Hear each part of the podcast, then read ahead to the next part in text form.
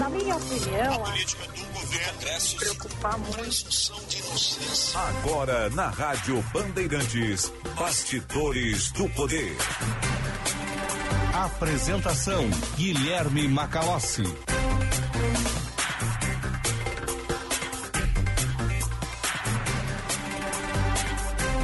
14 horas e 1 minuto. Está começando aqui nas ondas da Rádio Bandeirantes mais uma edição do Bastidores do Poder. Eu sou Guilherme Macalossi. Vamos até às 16 horas com opinião, análise, informação e serviço. A temperatura em Porto Alegre é de 25 graus e 8 décimos. Tempo nublado. 14 horas e 1 minuto. A participação do público através do nosso WhatsApp 980610949. 980610949. Bastidores do Poder pode ser acompanhado através do sinal FM da Rádio Bandeirantes, que é 94.9, deixe sintonizado no seu rádio. Também pelos aplicativos Band Rádios e Band Play. Você pode fazer o download no seu smartphone e acompanhar a nossa programação na palma da sua mão 24 horas por dia. E o canal no YouTube é youtube.com/bandrs. Você pode se inscrever no nosso canal e clicar no sininho para receber as atualizações da nossa programação. Toda vez que sair uma live, você recebe a informação. O Bastidores do Poder no Ar nesse dia 18 de janeiro de 2023, com a produção de Juan Romero, mesa de áudio de Luiz Matoso Braga, central técnica de Edson Leandro e Vinícius Baracia, coordenação de redação do Vicente Medeiros, gerente de rádios Osíris Marins, direção geral de Lisiane Russo. Nosso programa tem o patrocínio da Escola Superior dos Oficiais da Brigada Militar e do Corpo de Bombeiros Militar. Conheça o curso de Direito da ESBM, com conteúdo voltado ao ingresso nas carreiras militares. O curso capacita você a ingressar numa das principais carreiras jurídicas do Estado. Saiba mais em www.esbm.org.br ou pelo telefone 98147 9242. ESBM, realizando sonhos Construindo o Futuro.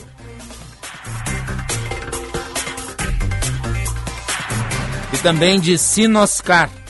Seu Chevrolet novo está na Sinoscar. Tracker com parcelas a partir de 990 reais. Sinoscar, compromisso com você. Juntos salvamos vidas. 14 horas e 3 minutos. A hora certa para o Hotel Express Rodoviária Conforto e economia é no Hotel Express Rodoviária. Ligue 30 85 55 00. Atenção, fique atento, beba água pura, muita água, livre de vírus e de bactérias. Água sem cheiro, sem gosto, com importantes sais minerais, ideal para sua saúde e de sua família. Purificadores e mineralizadores de água natural, gelada e alcalina, com ou sem ozônio, é no WaterSul. Ligue WaterSul 32314567. WaterSul, atenção total ao cliente 32314567. Visite nosso site www.watersul.com.br.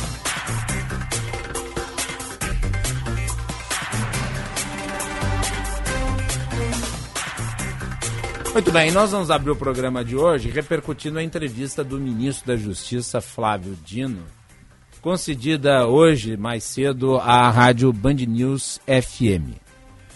Vários destaques aqui da entrevista do ministro Flávio Dino. Ele afirmou que a criação de uma Guarda Nacional é um dos objetivos dele para cuidar dos prédios públicos e embaixadas no Distrito Federal. Isso está sendo estudado.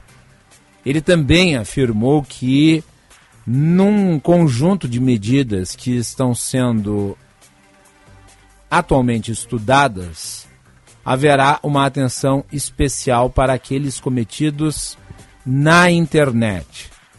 Flávio Dino falou sobre a possibilidade de federalização da segurança pública no Distrito Federal e disse que ficou evidente que as forças não funcionaram adequadamente para impedir a ação de vândalos na esplanada dos ministérios no último dia 8 de janeiro.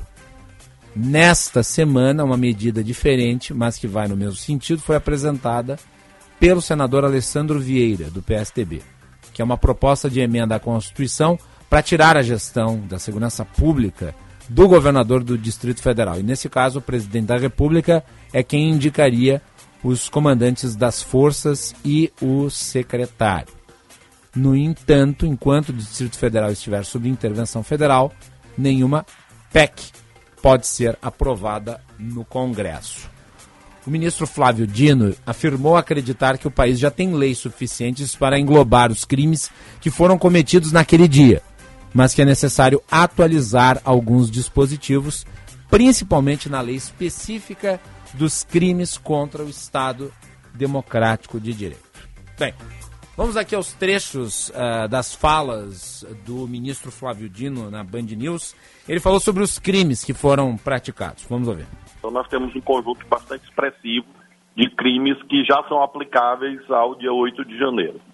É, nós temos também essa necessidade de olhar para o futuro. E aí sim os aprimoramentos são apenas para o futuro uma vez que há uma regra constitucional segundo a qual a lei penal é, só retroage se for para beneficiar o réu, ou seja, a lei penal. Ele mencionou o uso da força. Uma espécie de guarda nacional permanente é, para proteger os poderes federais que estão no Distrito Federal. É preciso rever a relação entre os poderes locais e a própria polícia do Distrito Federal uma vez que, como o próprio nome indica, o Distrito Federal não é um Estado, então a autonomia federativa pode, nesse caso da segurança pública, ser revista, colocá-la em termos mais adequados, inclusive para a segurança das embaixadas, não só da Praça dos Três Poderes. Tratou também sobre os militares. Nós circunscrevemos a investigação, inicialmente aquilo que nos cabe, que são os civis. Sobre os militares, eu sei que há instalação de inquéritos policiais militares, o chamado IPM, que é, não é conduzido pela Polícia Federal, é, e esse IPM é que vai revelar a participação individual de pessoas que estavam presentes ou se omitiram, enfim. Havia, infelizmente, militares participando, mas eu creio que em caráter individual. Eu não vejo algo institucional. Apontou as possíveis responsabilizações nós tivemos funcionários públicos que foram lá, perpetraram crimes diretamente, por ação, e há aqueles que sabiam, ouviram e nada fizeram. É, já há os processos instaurados, né, os inquéritos né, se referem também a funcionários públicos, já há pessoas respondendo a ações de reparação de danos, inclusive há essa possibilidade de, de perda do, do cargo. Então, sim, existe essa possibilidade, espero que ocorra em razão da gravidade dessas condutas. Tratou sobre o seu antecessor, Anderson Torres, atualmente preso, prestou depoimento hoje. É, no dia dos fatos, era o secretário de Segurança no, no Distrito Federal. Então, ele tinha na sua mão o comando sobre as forças constitucionalmente competentes para agir no caso, à luz do artigo 144 da Constituição, que era a Polícia Militar do Distrito Federal. Creio, portanto, que será um depoimento importante para que haja uma, um encaminhamento das investigações. E ele também falou sobre o uso do WhatsApp para assinatura do decreto de intervenção. Os sistemas estavam sendo, naquele momento, atacados por terroristas. Então, é, nós fizemos esse, essa assinatura via WhatsApp, e que obviamente foi certificada por mim próprio. Eu estava, na condição de ministro da Justiça, certificando que aquela assinatura recebida por WhatsApp pertencia ao presidente da República e há, nesse caso, sobretudo se trata de uma situação emergencial, uma validade jurídica meio indiscutível, foi com base exatamente nesse decreto, comunicado, enviado e recebido por WhatsApp, que o interventor federal tomou posse nessa condição.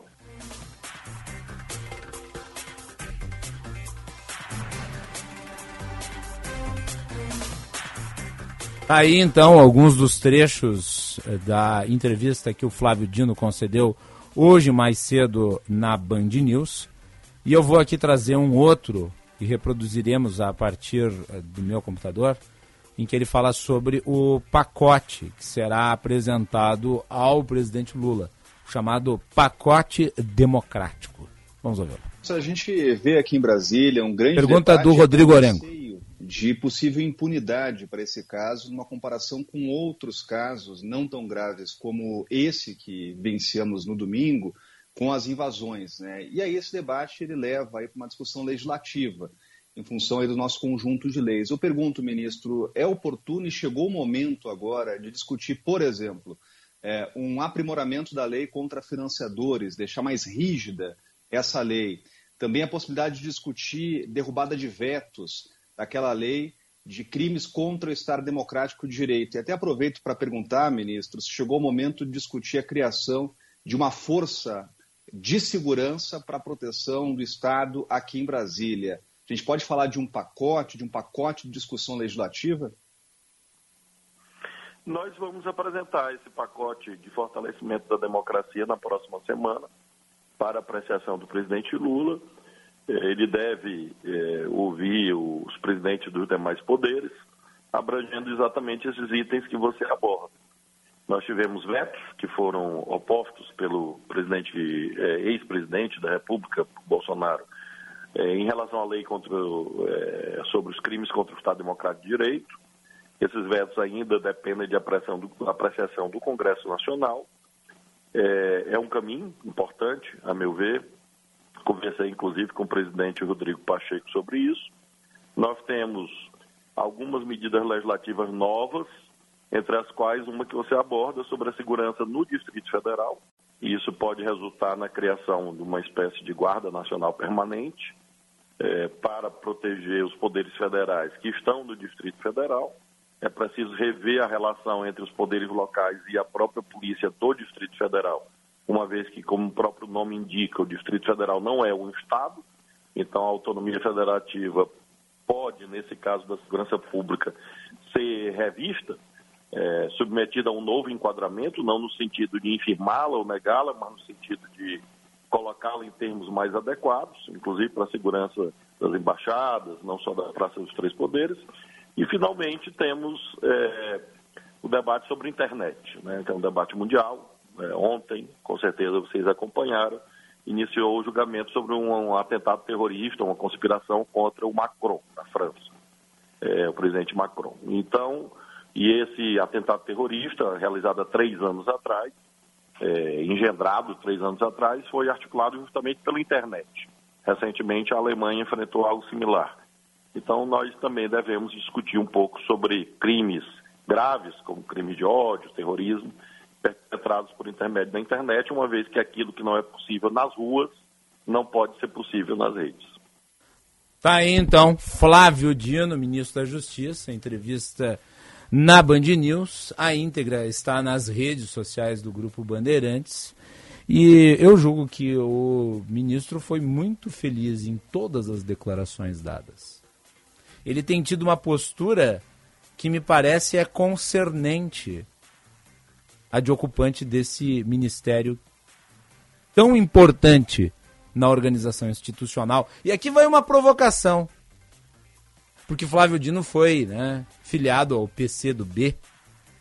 E daí é chamado de comunista aqui a colar. As falas dele são muito mais próximas do conservadorismo político do que do comunismo. E aqui é óbvio, eu estou me referindo ao conservadorismo institucional. O conservadorismo da moldura democrática. Que é o conservadorismo como pensamento que se tornou clássico na filosofia do Edmund Burke. Não é esse conservadorismo moralista de quinta categoria que infelizmente monopoliza o debate público e certas, digamos, mesas de discussão. O apreço à ordem instituída, a ideia de que existem instituições representativas do poder de que os mecanismos legislativos são aqueles que melhoram a qualidade da sociedade porque são obtidos através da negociação e dos consensos mínimos. Isso tudo está na filosofia conservadora. Flávio Dino pode ter uma outra concepção de Estado. Ele pode achar que o Estado tem que ser mais agigantado nas questões públicas, na ação econômica. Mas em matéria de discussão da institucionalidade, ele se afasta muito de um revolucionário. Eu não identifico como tal. Muito diferente daqueles que acham que a solução é uma ruptura com a utilização das Forças Armadas para sobrepujar o poder do executivo, eleito democraticamente, do legislativo, eleito democraticamente, e do Supremo Tribunal Federal, guardião da Constituição. Estes se aproximam muito mais dos bolcheviques do que o Flávio Dino. E aqui fica a minha provocação. Porque quando a gente fala de conservadorismo, a gente tem que ir a fundo, a gente tem que ler os autores, a gente tem que conhecer a coisa. Não é esse direitismo de orelhada. Sabujo e. Eu lamento, esse é o pior tipo de ignorância que existe. Ignorante e satisfeito de si mesmo.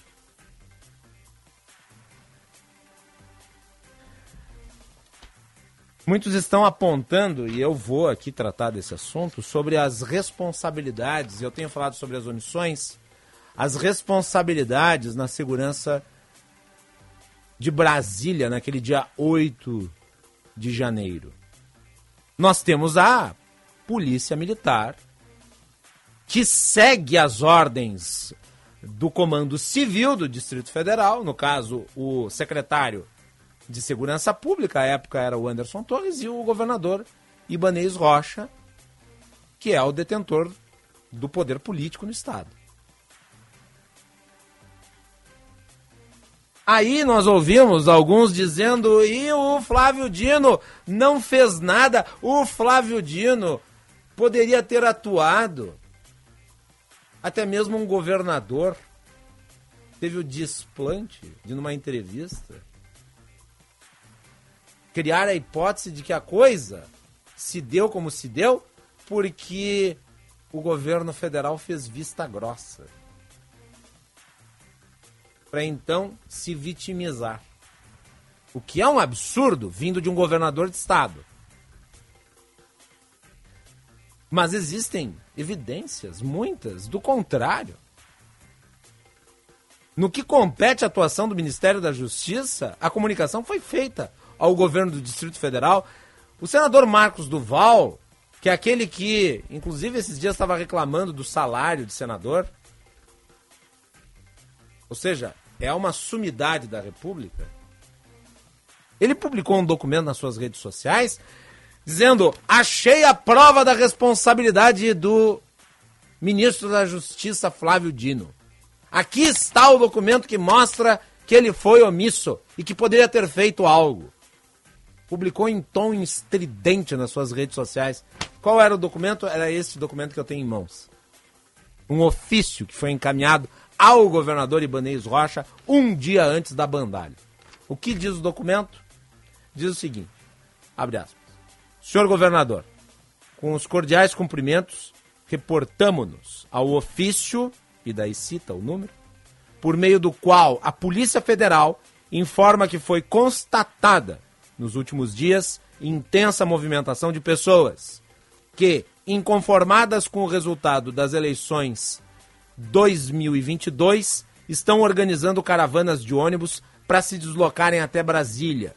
Segundo o relato, o referido movimento teria intenção de promover ações hostis e danos contra os prédios dos ministérios, do Congresso Nacional, do Palácio do Planalto, do Supremo Tribunal Federal e possivelmente de órgãos como o Tribunal Superior Eleitoral.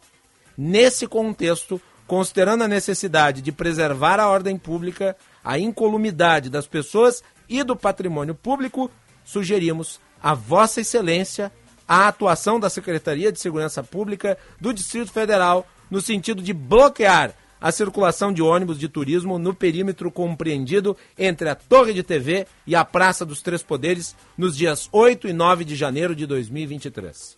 Ademais, reforço que o Ministério da Justiça e Segurança Pública e as forças federais estão monitorando o referido movimento e encontram-se à disposição para emprego imediato em caso de necessidade, a fim de resguardar o patrimônio da União. Ao ensejo, renovamos os protestos de estima e consideração. Atenciosamente, Flávio Dino. E nada foi feito. A atribuição do ministro da Justiça foi cumprida. Eu não estou passando pano.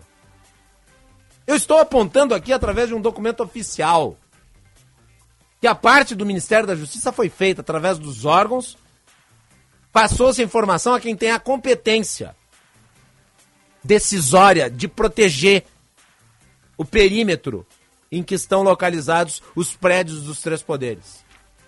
E nós reproduzimos aqui no programa o áudio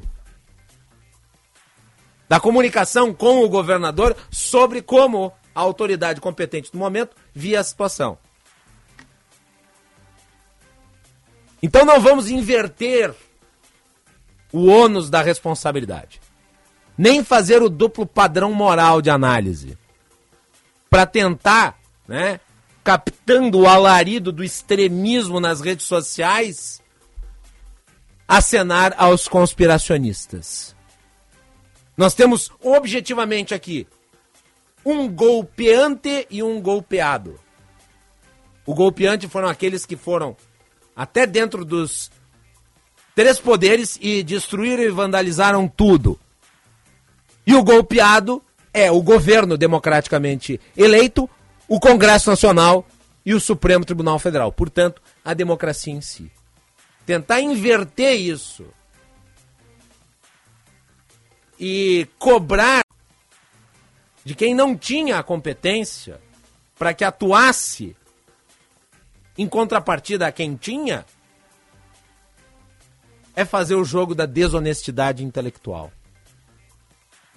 E muita gente, por questões políticas e eleitorais, né, parece se afundar nessa lama toda.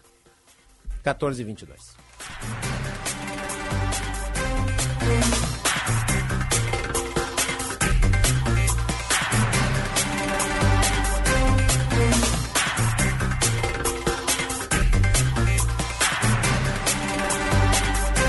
Bem, o Palácio da Alvorada está fazendo a dispensa e a troca de funcionários, inclusive militares. 40 foram dispensados das suas funções. Quem traz a informação é a Natália Pazzi, de Brasília. Mais de 40 militares ligados à presidência da República são dispensados. Os dados foram publicados nesta terça-feira no Diário Oficial da União. A maioria trabalhava em cargos de coordenação de administração do Palácio da Alvorada e da coordenação geral de administração das residências oficiais. No Gabinete de Segurança Institucional foi dispensado o tenente-coronel Marcelo Ustra da Silva Soares, parente do coronel Carlos Alberto Brilhante Ustra, um dos principais torturadores da ditadura militar militar. Ele trabalhava na Coordenação Geral de Operações de Segurança Presidencial. As dispensas passaram a valer em 13 de janeiro, um dia após o presidente Lula falar à imprensa da possível conivência de agentes nos atos de vandalismo do dia 8 de janeiro. O chefe do executivo também criticou o estado do Palácio da Alvorada. A parte de cima está uma coisa como se não tivesse sido habitada, porque está tudo desmontado, não tem cama, não tem sofá. Ah, não sei, possivelmente se fosse dele, ele tinha razão de levar levar mesmo. Mas ali uma coisa pública, eu não sei por que, que tem que levar a cama embora. Troca o colchão e troca a roupa de cama e dorme à vontade. As investigações dos ataques a sedes dos três poderes apontam que diversos militares da ativa e da reserva estão envolvidos. Há também nomes que já estão fora das forças de segurança. Nesta segunda-feira foi preso o bombeiro Roberto Henrique de Souza Júnior. O subtenente foi um dos alvos de uma operação da Polícia Federal para prender idealizadores e fomentadores do terrorismo em Brasília. Na lista de prisões divulgada pela Secretaria do Distrito Federal aparecem o sargento Rogério Caroca Barbosa e a major Onilda Patrícia Patrícia de Medeiros Silva. Já o capitão de mar e guerra reformado Vilmar José Fortuna foi destituído do cargo que ocupava no Ministério da Defesa. Ele publicou uma foto em frente ao Congresso Nacional tomado por criminosos.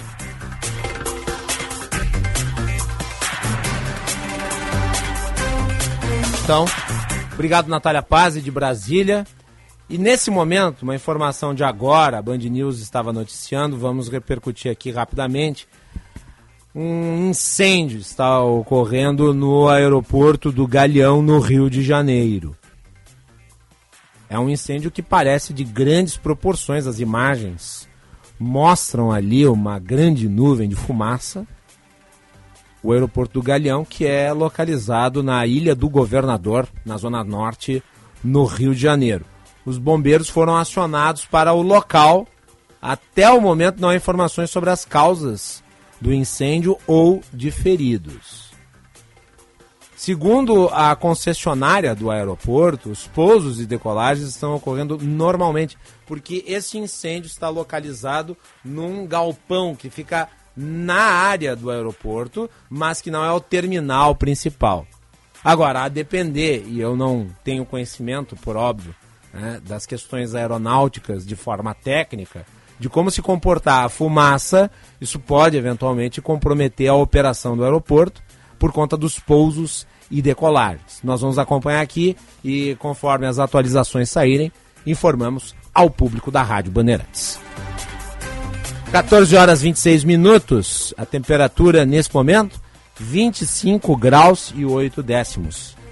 Você pode nos ouvir através do sinal FM 94.9, pelo nosso aplicativo Band Rádios e Band Play, canal no YouTube Band RS. Se inscreva, não deixe de clicar no sininho para receber as notificações da nossa programação. A participação do público pelo nosso WhatsApp, que é 98061 0949. 98061 0949. Muito bem, nós vamos fazer intervalo e voltamos na sequência.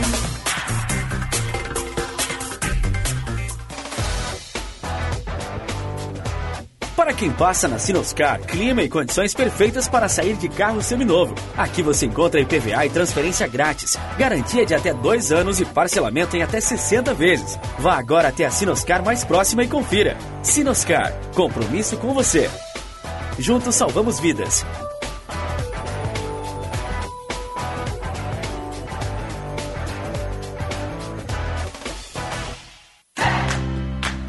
Olá pessoal, aqui é o Alexandre Mota e eu vou dar uma dica para quem não aguenta mais os maus odores nos pés ao final do dia. Utilize na sua higiene diária o talco pó pelotense. Como você sabe, o talco pó pelotense combina a formulação moderna e a qualidade que te auxiliam no combate dos fungos e bactérias que causam os maus odores. Agora, além da tradicional, tem novas fragrâncias: mentolado, canforado e o touch. E você encontra o talco pó pelotense também na versão aerosol jato seco. Não se engane com outros do mercado. Só utilize produtos de confiança. Utilize o pó pelotense. Esse eu uso e recomendo.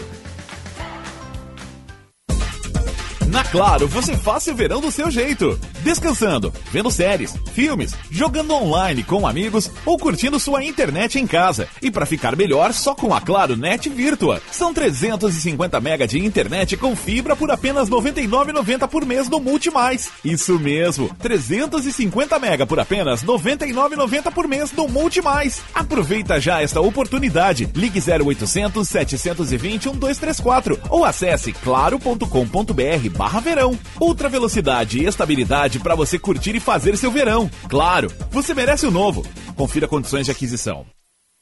Chegando no aeroporto de Porto Alegre, sua hospedagem fica a 5 minutos de distância, com transfer cortesia. Basta ligar 3022 2020. Hotel Express e Hotel Expressinho Aeroporto. Apartamentos renovados, com higienização cuidadosa, café cortesia bem cedinho e amplo estacionamento. Conforto e economia é no Hotel Express e Hotel Expressinho Aeroporto. Ligue 3022 2020. Sabe por que Porto Alegre melhora a cada dia? A Porque com o seu IPTU em 2022, a gente cuidou dos seus filhos, criando duas mil novas vagas em creches na cidade. Pra gente seguir cuidando, pague seu IPTU com desconto de até 11% até dia 8 de fevereiro. A gente vive, a gente cuida. E Porto Alegre só melhora. Acesse a guia em prefeitura.poa.br barra IPTU. Prefeitura de Porto Alegre. Se fosse para sair de férias hoje, quem você levaria junto? A melhor companhia são os prêmios do Trilegal. Uma moto Kawasaki Ninja que vem acompanhada de 10 mil na garupa. Tem Fiat Mobi com mais 20 mil no porta-malas. E um baita Corolla Cross com mais 50 mil reais no bagageiro. Garanta o seu Trilegal. Você ajuda a pai e faz sua vida. Muito mais? Trilegal. Você está ouvindo Bastidores, do, Poder, na Rádio Bandeirantes. Com Guilherme Macalossi.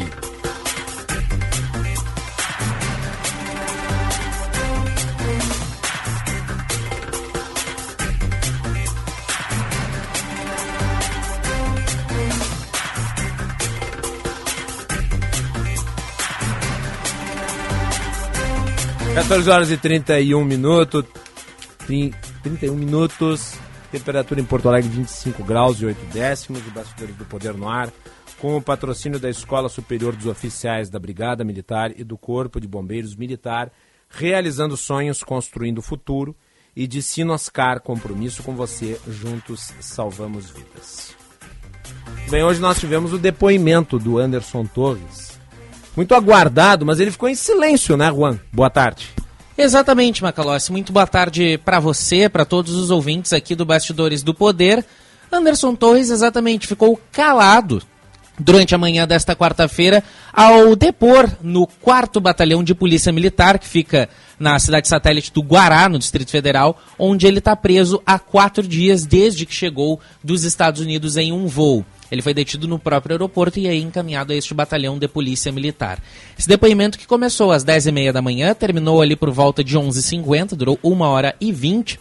Mas antes do início das oitivas, o advogado Rodrigo Rô apresenta judicialmente Anderson Torres. Ele chegou no batalhão antes justamente do próprio Anderson Torres. Delegados da Polícia Federal seguem lá no local, seguiam lá no local pelo menos para ouvir o que Anderson Torres tinha, em teoria, a dizer, ele que está sendo investigado por crimes como terrorismo, golpe de Estado e associação criminosa. Há chances ainda de hoje, de que Anderson Torres hoje possa ser transferido para a Papudinha, presídio da Papudinha, ainda nessa quarta-feira, após estes depoimentos aos policiais. Mas ele ficou em silêncio durante esta manhã desta quarta-feira, optou pelo direito de permanecer calado durante este depoimento. Para os fãs né, da intervenção militar, para os fãs da quartelada, fica a lição. É apenas nas democracias em que um suspeito, alguém que está preso, tem o direito de permanecer calado para não gerar prova contra si. Em regimes arbitrários, em caso de silêncio, vale até a tortura. Hã? Felizmente, nós vivemos na democracia que muitos hoje consideram um regime inadequado. Um regime que talvez não seja adequado para a sociedade brasileira. Então, Anderson Torres, ele exerce o seu direito. E eu compreendo, faz parte da estratégia da defesa, por óbvio. Afinal de contas, tem coisas ali difíceis de serem explicadas. E ninguém vai me convencer que um eleitor qualquer entregou ao Anderson Torres uma minuta que estabelecia um estádio de defesa no Tribunal Superior Eleitoral. Também acho pouco provável que ele dissesse algo que me convencesse ou convencesse qualquer pessoa que atua nessa área que ele inadvertidamente esqueceu o celular nos Estados Unidos antes de viajar. Portanto, melhor ficar em silêncio. Hã?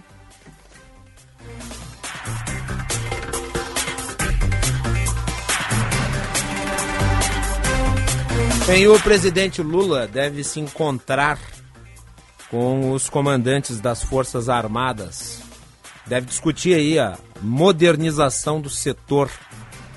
E talvez, e só talvez, aparar algumas arestas né, que parecem são bastante evidentes. A expectativa é que isso seja feito até a sexta-feira. E quem traz as informações é o Márcio Rocha. Mesmo com o clima de desconfiança gerado por causa dos atos do dia 8 de janeiro, o presidente Luiz Inácio Lula da Silva deve se encontrar até o fim desta semana com os comandantes das Forças Armadas. A data do encontro ainda será definida, mas a expectativa é que tudo seja feito até a próxima sexta-feira. Justamente para buscar mais proximidade com os militares, o ministro-chefe da Casa Civil, Rui Costa, se reuniu com o ministro da Defesa, José Múcio Monteiro, e também os comandantes das três forças, além do comandante do Estado-Maior das Forças Armadas.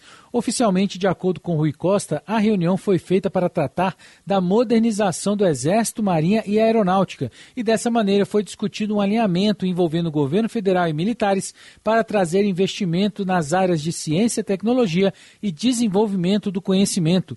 Isso seria possível com a adoção de parcerias público-privadas, as PPPs, em situações semelhantes às que são feitas em outros países como Alemanha e China. Mesmo que a reunião tenha sido feita feita em meio às investigações dos atos do dia 8 de janeiro, Rui Costa afirmou que o próprio presidente determinou a medida para passar a ideia de que as instituições são de Estado e não de governo e negou que a medida seja uma espécie de afago aos militares. Nós não podemos, de forma nenhuma, permanecer com nossas instituições contaminadas por esse conceito que se encerrou de governo no dia 31. As ações de governo estão sendo pensadas e planejadas não somente para o governo do presidente Lula, mas como políticas e planejamento de Estado de longo prazo. Não é afago porque isso não é novidade. O presidente pediu isso, não foi agora em janeiro, ele pediu isso lá no início, antes mesmo de escolher os comandantes das Forças Armadas. Além disso, Rui Costa negou que haja essa desconfiança do governo com os ministros militares e que a atual troca de assessores neste momento do governo é absolutamente normal. Durante um café da manhã com jornalistas, Lula afirmou estar convencido de que a porta do Palácio do Planalto foi aberta por alguém de dentro e que muitos policiais e militares foram coniventes com os invasores. Bom, as Forças Armadas vão ter que fazer uma depuração de seus quadros. Nós tivemos envolvimento ali, objetivo não das Forças Armadas, mas de militares. E outros órgãos de segurança que eventualmente estejam contaminados pelo vírus da ideologia política, não importa qual seja, devem fazer a reavaliação de seus quadros, identificar aqueles que transgrediram o regimento de suas respectivas corporações. Eu já citei milhares de vezes aqui no programa, eu vou voltar a citar, para ficarmos com o bom conservadorismo do Samuel Huntington. A separação objetiva entre o poder civil e o poder militar. O poder civil é o poder político, o poder militar não é. E quando as coisas se misturam e os bons militares sabem disso, pior para as Forças Armadas, pior para os militares. Então é necessário se dar uma resposta interna, inclusive. E aqui eu vou fazer uma pequena digressão, porque isso tem me incomodado. E eu cheguei a mencionar no meu Twitter. O jornalismo tem que prestar muita atenção. E aqui é uma crítica construtiva aos meus colegas sobre o papel a que se presta em muitas ocasiões a título de divulgar por aí conversas de bastidores. É aquela praga que todos nós conhecemos e que infelizmente contaminou daí o jornalismo, que é o chamado jornalismo declaratório. Ou seja, é o jornalismo que se sustenta com base na fala das fontes. Que não tem apuração, que não tem verificação, que não tem contraditório. Eu tenho a minha fonte, eu ouço a minha fonte, e o que a minha fonte me disse é a notícia. E ponto final. Pois tem quem esteja, de alguma maneira, e eu acho que fazendo algo errado, pensando apenas na repercussão por si, cultivando o jornalismo declaratório dentro dos quartéis. É a chamada editoria de caserna. E daí eu leio em colunas e colunas importantes, colunas que repercutem, de portais relevantes, de jornais relevantes, que começam assim: generais não gostaram disso, generais não gostaram daquilo, tal coisa gerou alarme entre certos militares. Generais próximos ao alto comando discutiram isso, falaram sobre aquilo. Ou seja, fica óbvio que o jornalismo está se prestando a ser uma caixa de ressonância de conversas que se passam dentro da caserna e que não tem interesse público. Algumas dessas notas vêm em tom de ameaça, reproduzindo o que é falado à boca pequena. Eu acho que o jornalismo não deveria ser assessoria de imprensa. E nesse caso está se tornando, ainda mais em relação a uma instituição que não tem participação na atividade política civil. Ou pelo menos não deveria ter. Essa reflexão o jornalismo tem que fazer. Porque ele está reproduzindo um discurso que muitas vezes pode ser até de natureza ameaçadora em relação ao próprio exercício democrático pelos civis. Nós temos que voltar a separar muito bem as funções civis, que são políticas, das funções militares, que têm hierarquia e uma outra natureza.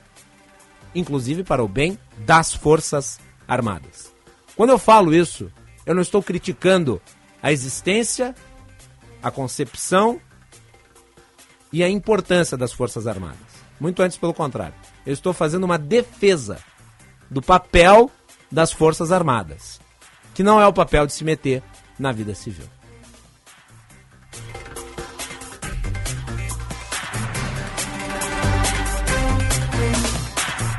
E a Câmara Legislativa do Distrito Federal vai ler nessa quarta-feira, numa reunião da mesa diretora, o início da CPI que vai tratar exatamente dos ataques ocorridos em Brasília no dia 8 definiu essa sessão extraordinária que vai abrir os trabalhos para investigar o que aconteceu no Distrito Federal.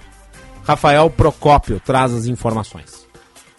Será realizado nesta quarta-feira a leitura do requerimento no plenário da Câmara Legislativa do Distrito Federal, que iniciará o processo da CPI, que vai apurar as responsabilidades dos atos antidemocráticos ocorridos em Brasília. A comissão vai analisar os acontecimentos do dia 8 de janeiro e também os casos de incêndio e o caos que foi criado no dia 12 de dezembro do ano passado. Os primeiros passos dessa investigação foram dados em uma sessão extraordinária na casa, um dia depois dos ataques aos três poderes. O presidente da CLDF, deputado Wellington Luiz, afirma que o foco dos parlamentares é encontrar os responsáveis pelos cenários e que a Câmara deu uma resposta rápida à população. Essa é uma resposta importante e rápida que a Câmara Legislativa dá à sociedade. Foram fatos gravíssimos e que não podem passar impunes. Por isso, a Câmara reagiu imediatamente no dia seguinte, nós já convocamos a sessão extraordinária e foi uma CPI é, assinada por todos os deputados, coisa inédita na Câmara. Demonstra claramente a indignação nossa, enquanto representantes da sociedade, e que é, isso, no que couber à Câmara Legislativa, não será em vão. Para a oposição da casa, é preciso apurar os possíveis casos de prevaricação do governo, como afirma o deputado Max Maciel.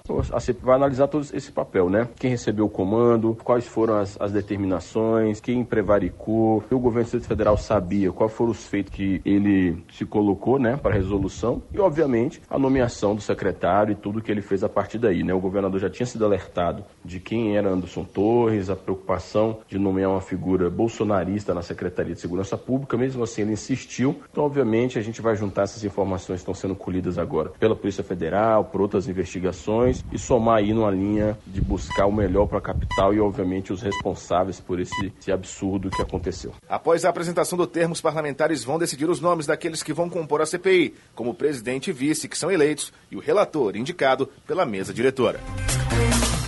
Muito bem. Uh, nós vamos conversar agora com o deputado federal pelo Partido Novo, Gilson Marques, que está na linha sobre essa situação toda. O Novo, inclusive, através da sua bancada, encaminhou um ofício enviado ao Ministério da Justiça solicitando esclarecimento sobre as ações realizadas uh, para impedir essas manifestações violentas ocorridas no último dia 8 em Brasília. Deputado Gilson Marques, boa tarde, é um prazer recebê-lo. Boa tarde, sempre um prazer aí conversar um pouquinho com a sua audiência e com vocês. Muito bem. Deputado, o Partido Novo está sendo atacado porque muitos estão apontando que, eventualmente, eh, quadros da legenda estão invertendo a ordem das coisas e cobrando mais o governo federal do que necessariamente a autoridade pública do Distrito Federal pelo que aconteceu no dia 8. Como é que o senhor vê esses ataques? Primeiro que, é, de um jeito ou de outro, não é ataque. O português é, de várias pessoas está deficiente. Que ataque, genocídio, é, terrorismo, tudo é hiperbólico. A hora que for um ataque de verdade, um genocídio de verdade, um terrorismo de verdade, aí as pessoas não vão ter ou não vão saber a terminologia correta. Mas vamos lá. É, com relação à, à, invasão lá do dia 8, é, tanto o governo federal quanto o Distrito Federal, eles têm concorrência, eles são solidários na responsabilidade da segurança pública. Aliás, a União, é, obviamente, ela tem responsabilidade de proteger os três pilares da República, legislativo, executivo e judiciário, cuja sede principal e central foram invadidas. Então, se nós investigarmos, se nós formos atrás, através de um inquérito, do órgão é, competente responsável do Distrito Federal, essa mesma atitude também precisa ser feita com o órgão do governo federal, já que a responsabilidade é concorrente, é simbólica. Sim, tivemos uma queda no contato com o deputado Gilson Marques. Vamos tentar reconectá-lo. Nosso produtor Juan Romero já está aí é, atrás de uma nova conexão para que o deputado possa responder aqui as perguntas e participar do programa.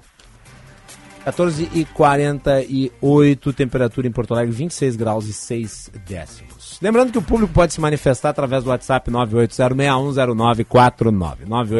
980610949. Deputado já está reconectado. Deputado, vou pedir para que o senhor comece a sua resposta desde o início, porque nós tivemos uma interrupção. Tá ok. Oi, perdão pela interrupção. O que eu vinha falando é que tanto o governo federal como o Distrito Federal são responsáveis solidários pela segurança pública para proteger a sede principal dos três poderes que são pilares da nossa República. Então, está sendo investigado e até punido é, a segurança, os responsáveis da segurança do Distrito Federal, ao menos investigados através de inquérito, coletados depoimentos do é, representante e dos representantes é, do governo federal também precisam ser feitos. Aliás, investigação serve para isso, para, no mínimo, é, se elucidar fácil e chegar numa conclusão melhor. Sim. Agora, o senhor tem ciência do documento que foi enviado pelo ministro Flávio Dino ao governador Ibanez Rocha no dia que antecedeu os ataques. Eh, no caso, esse ofício apontando que uh, a Polícia Federal havia feito monitoramento da movimentação no Distrito Federal e tratado das intenções desses elementos de, abre aspas, promover ações hostis e danos contra os prédios dos ministérios, do Congresso, do Palácio do Planalto, do STF e possivelmente outros órgãos como o Tribunal Superior Eleitoral. E daí completa. Considerando a necessidade de preservar a ordem pública e incolumidade das pessoas e do patrimônio público, sugerimos a Vossa Excelência a atuação da Secretaria de Segurança Pública do Distrito Federal no sentido de bloquear a circulação de ônibus de turismo no perímetro compreendido na área em que ficam os três poderes, nos dias 8 e 9 de janeiro de 2023. Esse é um documento público. Portanto, isso aqui me parece, mostra que havia por parte do governo Uh, a orientação para que a Secretaria de Segurança Pública do Distrito Federal atuasse usando a Polícia Militar, que é o órgão que compete, em última instância, o zelo pela área em que está localizado os três poderes. Ah, veja bem, é, de novo, eu não disse que o Distrito Federal, a segurança pública do Distrito Federal, não é culpada, ou que não é omissa, ou que não tem responsabilidade. O que eu disse é que o governo federal, através da sua segurança pública federal, por todos os meios que estão à disposição deles, também, solidariamente, solidariamente também é responsável. Esse ofício que você leu é mais uma comprovação que, inclusive, o próprio Ministério da Justiça tinha consciência um dia antes, um dia antes do, do potencial periculoso que poderia acontecer na sequência. E a atitude de simplesmente enviar um ofício para um outro órgão, balcão ao lado, para tomar atitude é altamente insuficiente. Haviam guarnições da Guarda Nacional presentes.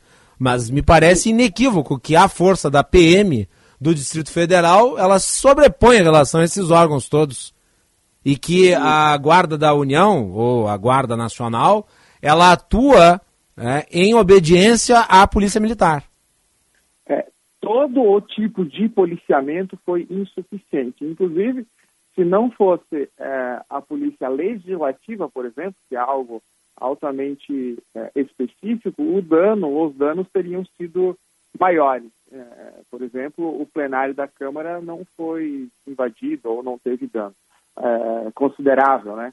Mas graças à Polícia Legislativa. O que eu quero dizer é que não dá num momento de invasão, de quebradeira, de prática de crime, que precisa ser punido um policial, é, alguém responsável pela segurança, seja a guarda, de qualquer tipo que for, vai dizer, cruzando os braços, que isso é de responsabilidade de terceiro, de outro ou de uma outra cor da farda. O que eu estou dizendo é que a responsabilidade é solidária. E se determinada polícia não estava lá naquele momento, ou polícia que eu quero dizer, é, é, de policiamento em, em, em, em é, maneira global, é mais um defeito, é mais uma omissão, é mais um problema. E não algo a ser dito para estar de responsabilidade. Uh, deputado, uh, eu vou lhe perguntar aqui sobre como é que o senhor vê a conduta do Anderson Torres e a eventual uh, responsabilização dele, porque os elementos todos são muito graves, inclusive a presença daquela minuta na casa dele foi identificada pela Polícia Federal, ele mesmo não negou a existência daquele documento. E a sua evasão do país um dia antes do início das suas férias, uh, com o esquecimento do telefone celular nos Estados Unidos. Como é que o senhor vê a responsabilidade do secretário de Segurança do Distrito Federal à época? Eu não, eu não conheço os autos, existe, aliás, os inquéritos, eles é, não são públicos, né? Sequer os advogados possuem acesso integral, então é muito difícil de eu aqui de fora, até porque sou advogado, sem ler e sem conhecer, dar alguma opinião. O que dá para sentir, e é só uma percepção em virtude dos é, fatos, até depoimentos de alguns envolvidos, é que existe fumaça, existe indício, existem suspeitas que é, realmente devem ser analisados e punidos caso é, se chegue a uma conclusão de culpa ou de dolo. É, é, posso dizer que é muito estranho, né? Eu, a maioria do brasileiro com condição de ir para os Estados Unidos volta com um celular a mais, não com um a menos, né? É verdade. Deputado Gilson Marques, com relação à atuação da Câmara dos Deputados, que tem né, papel nessa história, afinal de contas, os atos de vandalismo não foram apenas no Executivo e no STF, também foram no Congresso Nacional. A senadora Soraya Tronic, do União Brasil, ela foi atrás de assinaturas de uma CPI para uh, eh, eventualmente apurar responsabilizações em relação a esses atos antidemocráticos. Eu lhe pergunto, há algum tipo de discussão ocorrendo na Câmara dos Deputados para algo nesse sentido? Não, e é extremamente estranho isso ser referado agora em janeiro, porque é, conforme o regulamento, essas coletâneas, essas CPIs, elas encerram com o final da legislatura. E durante o recesso, me parece óbvio que não seria aberta essa CPI. E mesmo hipoteticamente, e- mesmo que improvável que fosse aberta, logicamente que ela também não iria se finalizar. Então eu realmente não entendo qual foi essa atitude, provavelmente para dar algum tipo de justificativa, seja para a mídia, para eleitor, para alguém, eh, foi feito a, a, a- coleta de assinaturas, porque não vai vingar nada até o dia primeiro. A partir do dia primeiro, aí sim eh, eh, tem sentido coletar as assinaturas e fazer a abertura da CPI. No caso, ela teria de recolher novamente essas assinaturas a partir do dia 1 Sim, porque são outros parlamentares, né, a partir do dia primeiro. Mesmo sendo senadores, alguns com um mandato de oito anos. Exatamente, porque é uma nova legislatura. Um terço, é, é, em tese, poderia estar alterado, né? Ah, uma última pergunta, deputado.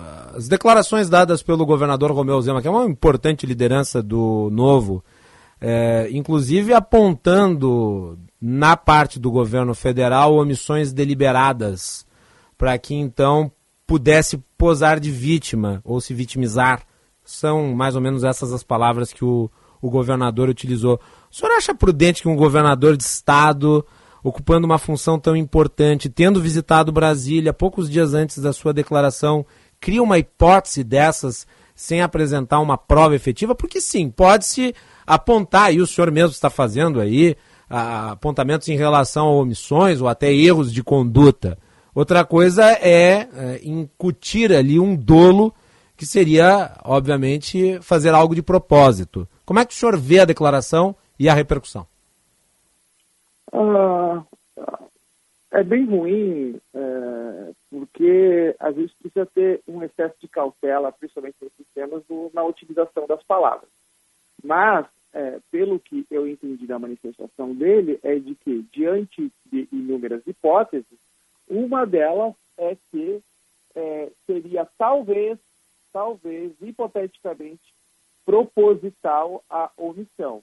E isso é, é, foi pela mídia colocado em caixa alta. Mas é grave, o senhor não considera? Eu considero.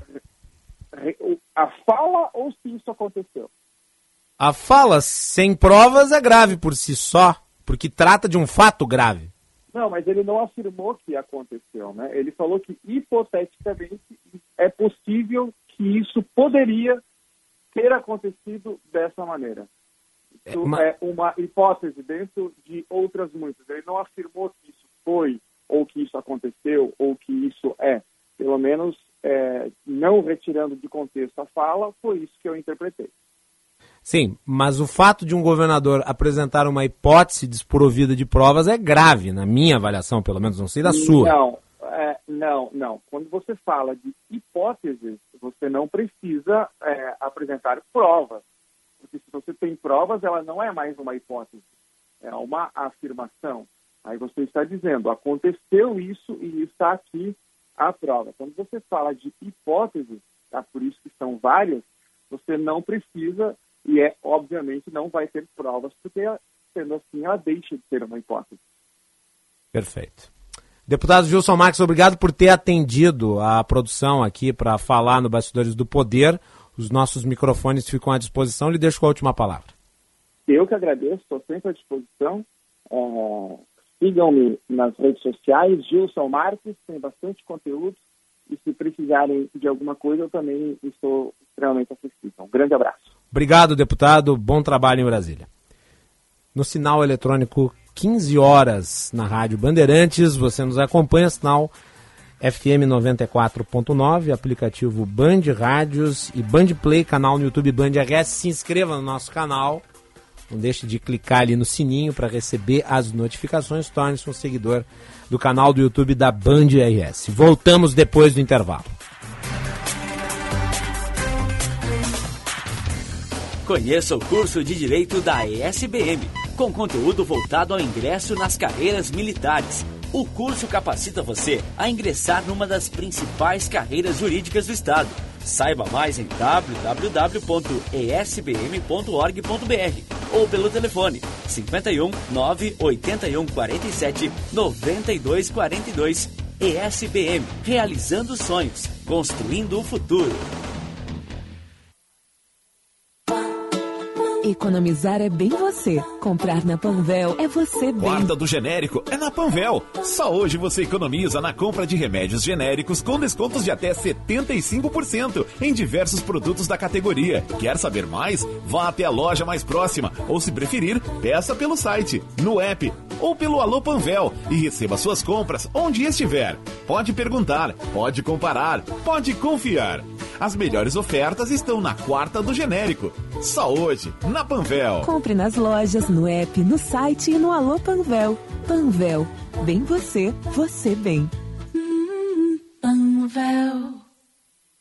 Atenção, engenheiros e engenheiras. Já pensou em ganhar um desconto nas mensalidades da Unicinos, da Ubra, entre outras? Então conheça e aproveite os convênios que o Sengi firmou com as principais universidades do estado e economize um dinheirão. A economia é muito maior que a anuidade social e os descontos valem também para estudantes de todas as engenharias. Ah, e se tornando sócio ou quitando a contribuição social em janeiro, você concorre a ingressos no Porto Verão Alegre. Acesse sengi.org.br e saiba mais. Sindicato dos Engenheiros. Nosso maior projeto é você. Para um novo você, uma nova Volkswagen. O ano começou com tudo na Unidos. Aproveite! A super conexão e o design revolucionário do Nivus estão com taxa zero, em até 24 vezes. E para a Amarok, sai da frente. Tem bônus de até R$ 27.500 para você. Últimas unidades. Unidos, a casa da Volks. Na Ipiranga, pertinho da PUC. Aproveite! É a sua oportunidade de ter um Volkswagen zero quilômetro. No trânsito, sua responsabilidade salva vidas. Volkswagen. Militec 1 é o primeiro e o melhor condicionador de metais do mundo. Militec 1 age diretamente nos metais do motor do seu carro. Sua tecnologia e capacidade de adsorção deixa esses metais 17 vezes mais resistentes, reduzindo o atrito em até 85%. Militec 1 resulta ainda em economia de combustível, potência, economia e proteção. Só com Militec 1. Use e comprove. A ABT conta com uma equipe treinada e preparada para atender com excelência todas as necessidades de seus clientes. Priorizamos o bom atendimento e a satisfação plena. Por esse motivo, a ABT é uma distribuidora autorizada Furukawa, fornecendo também soluções completas para a infraestrutura de telecomunicações e TI. Tudo isso você encontra na ABT, na Avenida São Pedro 934, na Avenida Eduardo Prado 1941, fone 3018 3838 ou acesse www.abtelétrica.com.br.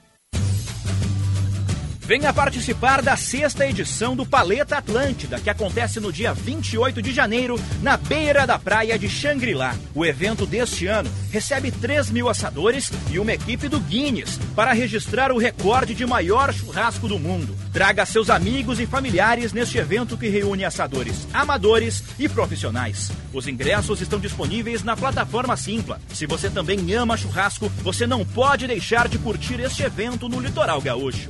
Apoio Carne de Búfalo, sustentável, saudável e saborosa. Rede Bandeirantes de Rádio. Repórter Bandeirantes é um oferecimento de Grupo Souza Lima. Eficiência em Segurança e Serviços. Repórter Bandeirantes. Repórter Bandeirantes no ar. O ex-CEO das Americanas diz que rombo na empresa foi descoberto após conversas com executivos. Repórter Priscila Xavier. O ex-presidente da Americanas, Sérgio Rial, que deixou a empresa nove dias depois de assumir ao cargo, afirmou que a inconsistência financeira de 20 bilhões de reais nos cofres da varejista foi descoberta após conversas e entrevistas com executivos da companhia. Segundo Rial, a saída dele da Americanas foi uma maneira de abrir espaço para que a empresa pudesse se reestruturar. A crise financeira na varejista foi anunciada no dia 11 de janeiro. Na mesma data, Sérgio Rial renunciou ao cargo.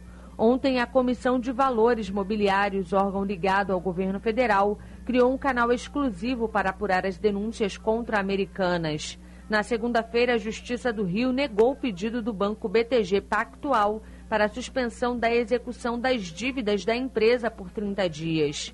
No entanto, outras duas instituições financeiras a Votorantim e a Bank of American também entraram com recursos. As ações ainda não foram analisadas. Com mais de 3.600 estabelecimentos em todo o país e cerca de 140 mil acionistas, a Americanas viu nos últimos dias as ações da empresa registrarem um recuo no mercado financeiro, caindo de 12 para 2 reais. Começa hoje a primeira rodada de pagamentos do Bolsa Família deste ano. O primeiro grupo a receber o benefício são as pessoas que têm o número de identificação social com o final 1. Os pagamentos serão feitos ao longo deste mês de acordo com o último dígito, dígito do NIS impresso no cartão de cada titular, como costuma acontecer. O valor mínimo repassado às famílias é de 600 reais. O governo federal pretende beneficiar cerca de 21 milhões e 900 mil famílias. O investimento de mais de, é de mais de 13 bilhões de reais. O negócio é o seguinte: a solução completa para o seu negócio é a Souza Lima. E com a Souza Lima, o negócio é inovação. E aqui não tem esse negócio de ser tudo igual, não. As soluções são sob medida, de segurança, limpeza e outros serviços. E é um ótimo negócio em valores, sempre alinhado aos valores do seu negócio. E esse negócio de terceirização deixa que a gente resolve. O nosso negócio é fazer o seu negócio melhor. Negócio fechado? Grupo Souza Lima. Soluções completas para o seu negócio. Férias, verão e diversão que te acompanham em qualquer lugar, na Sky tem. No Sky Prepago você aproveita esportes, desenhos para os pequenos, filmes e séries. Com o Sky Prepago você não tem mensalidades. Recarregue quando quiser, com recargas a partir de R$ 9,90. E você ainda pode assistir pela TV, celular ou computador no app da Dego. Não perca tempo. Esse mês tem instalação grátis e você pode economizar até 200 reais. Ligue 0800 728 7163. Na dúvida, vai de Sky. Nosso Agro, na Rádio Bandeirantes. As principais notícias do dia a dia do agro em uma comunicação direta com você, produtor rural. Dicas, entrevistas com especialistas, tecnologia, investimentos e muitos serviços para simplificar a vida do agropecuário brasileiro. Nosso Agro, neste sábado às 15 para 6 da manhã, aqui na Rádio Bandeirantes. Esperamos por você. Oferecimento Sistema CNA Senar. O alimento é o que nos une. Repórter Bandeirantes. Você está ouvindo Bastidores, do, poder, na Rádio Bandeirantes. Com Guilherme Macalossi.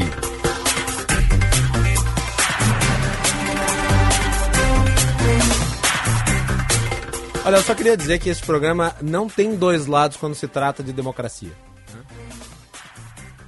É que nem a soma dos quadrados dos catetos. Não tem dois lados. É aquilo. Aqui se defende a democracia. A gente não dá espaço para golpista. Porque o golpismo, ou seja, a anulação da democracia, não é um lado na história. E quem quiser, olha, pode ouvir outra coisa. O mercado tá cheio de opção. Tem até quem babe no microfone. Né? Fique à vontade. 15 e 8. Vamos com as informações do trânsito. Josh Bittencourt. Trânsito.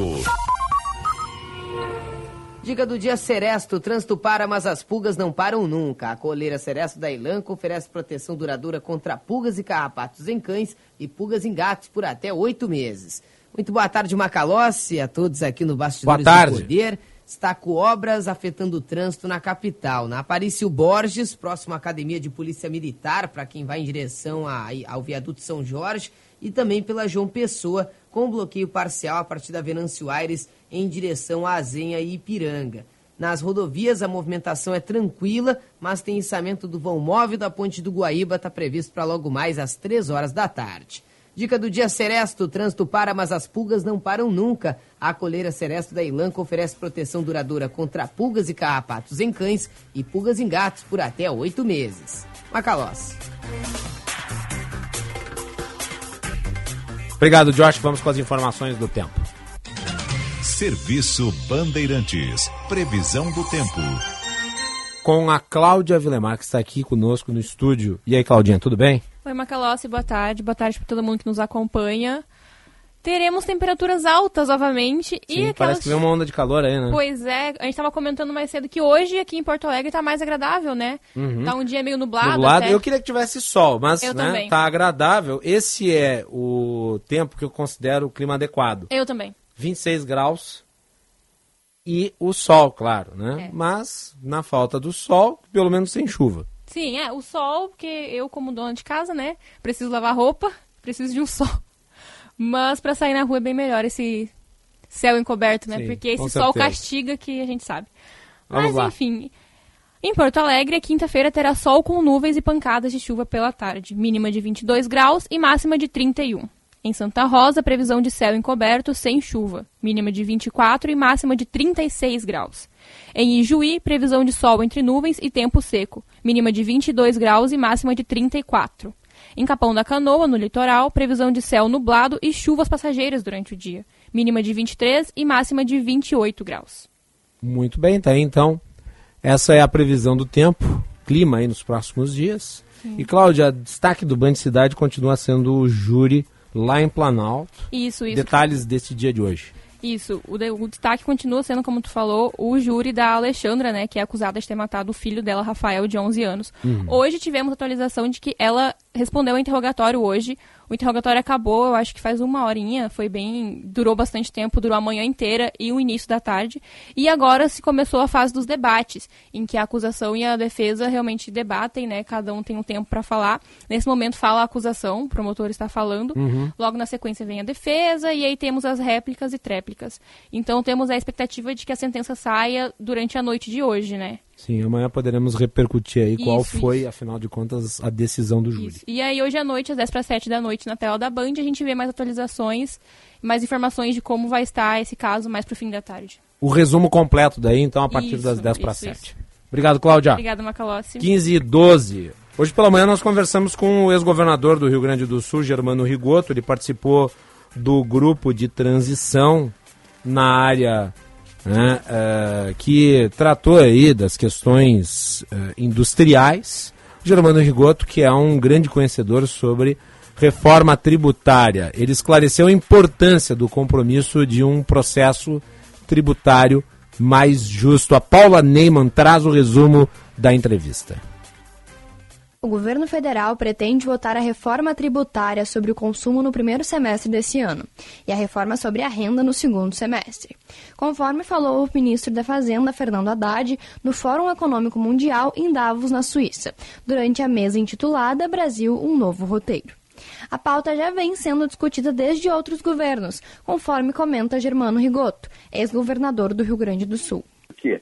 Porque, na verdade, tem duas propostas que só não avançaram no Congresso Nacional por falta de vontade política do ministro Paulo Guedes, tá?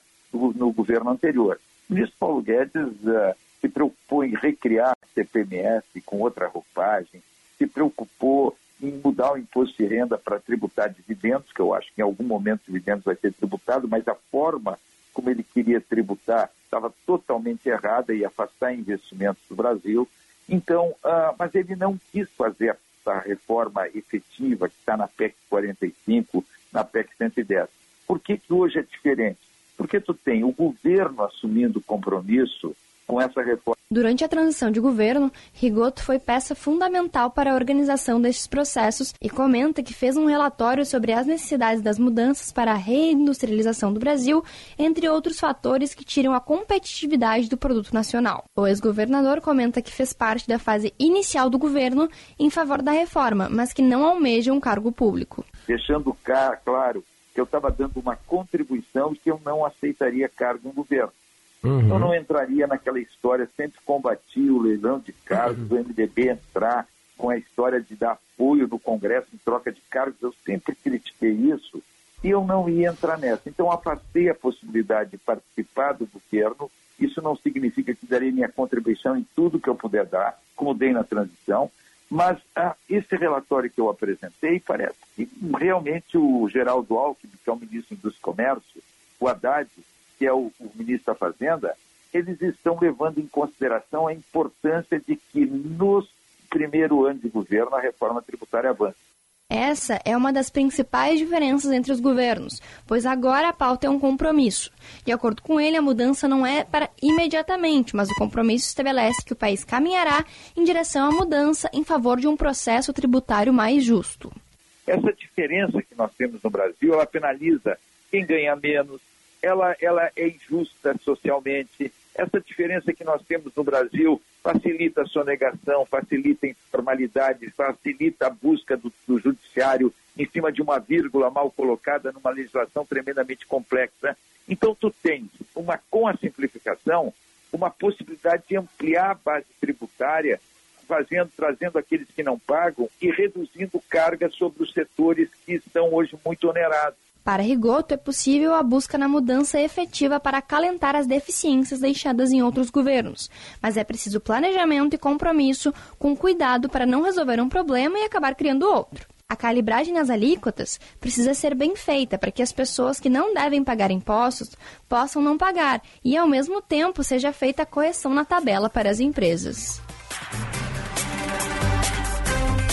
Bem, tá o Germano Rigoto, ex-governador, foi inclusive integrante da bancada do jornal Gente pelas manhãs. É sempre muito bom ouvir o, o ex-governador, é um homem ponderadíssimo. Foi inclusive alvo de ataques boçais quando né, anunciou que integraria né, o grupo de transição do governo. Foi chamado de comunista, vejam. o Germano Rigoto sendo chamado de comunista. Hoje todo mundo é comunista, né? É, é, em al, alguns, alguns uh, uh, alguns inclusive, né, do alto da sua proeminência intelectual, é, atrelam né, o comunismo a peso. É uma coisa assim extraordinária, né? Enfim, é bom ouvir o Germano Rigoto. Me parece há um compromisso deste governo que começa com a agenda tributária, que inclusive vem sendo cobrada há décadas no Brasil. Né? O Bernardo Api, que é o responsável, é um grande quadro, mas é sempre bom lembrar que a reforma que acaba saindo não é a reforma do técnico. A reforma que acaba saindo é a reforma do consenso político. Né? E ainda vai ter muita discussão. E nós vamos cobrar aqui para que a reforma saia, porque a reforma se tornou absolutamente inadiável. Né? Vamos fazer um intervalo e voltamos na sequência.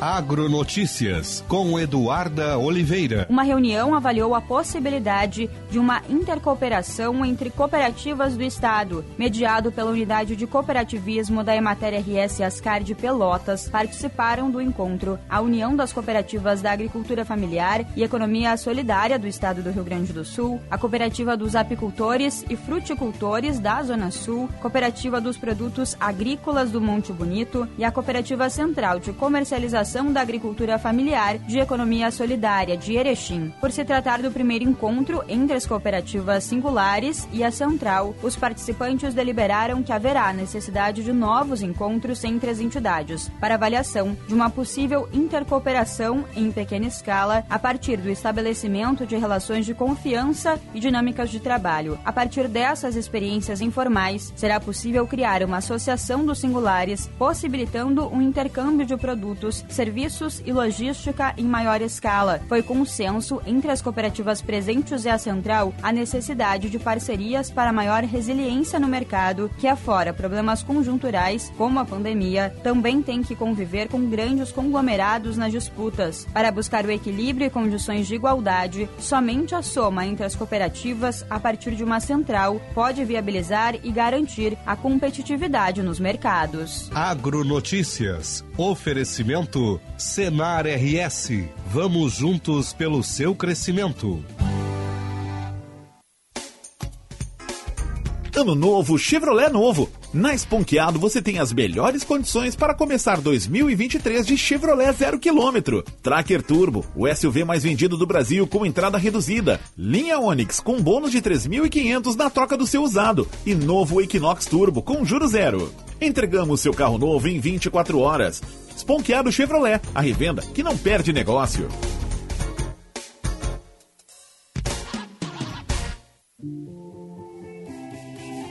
A maior feira do varejo vem aí. FBV 2023, de 24 a 26 de maio, na Fiergues, em Porto Alegre. Garanta já sua presença com preços promocionais do primeiro lote de ingressos. Acesse feirabrasileiradovarejo.com.br e conheça o jeito brasileiro de fazer.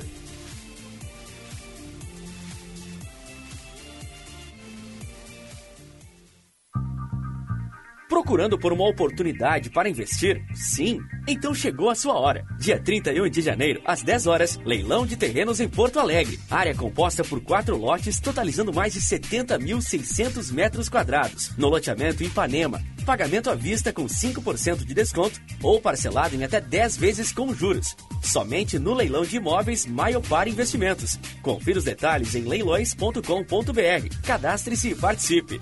Pestana Leilões. Bem para você, bem para todos. Tabacaria Paromas, 20 anos de tradição, atendimento personalizado.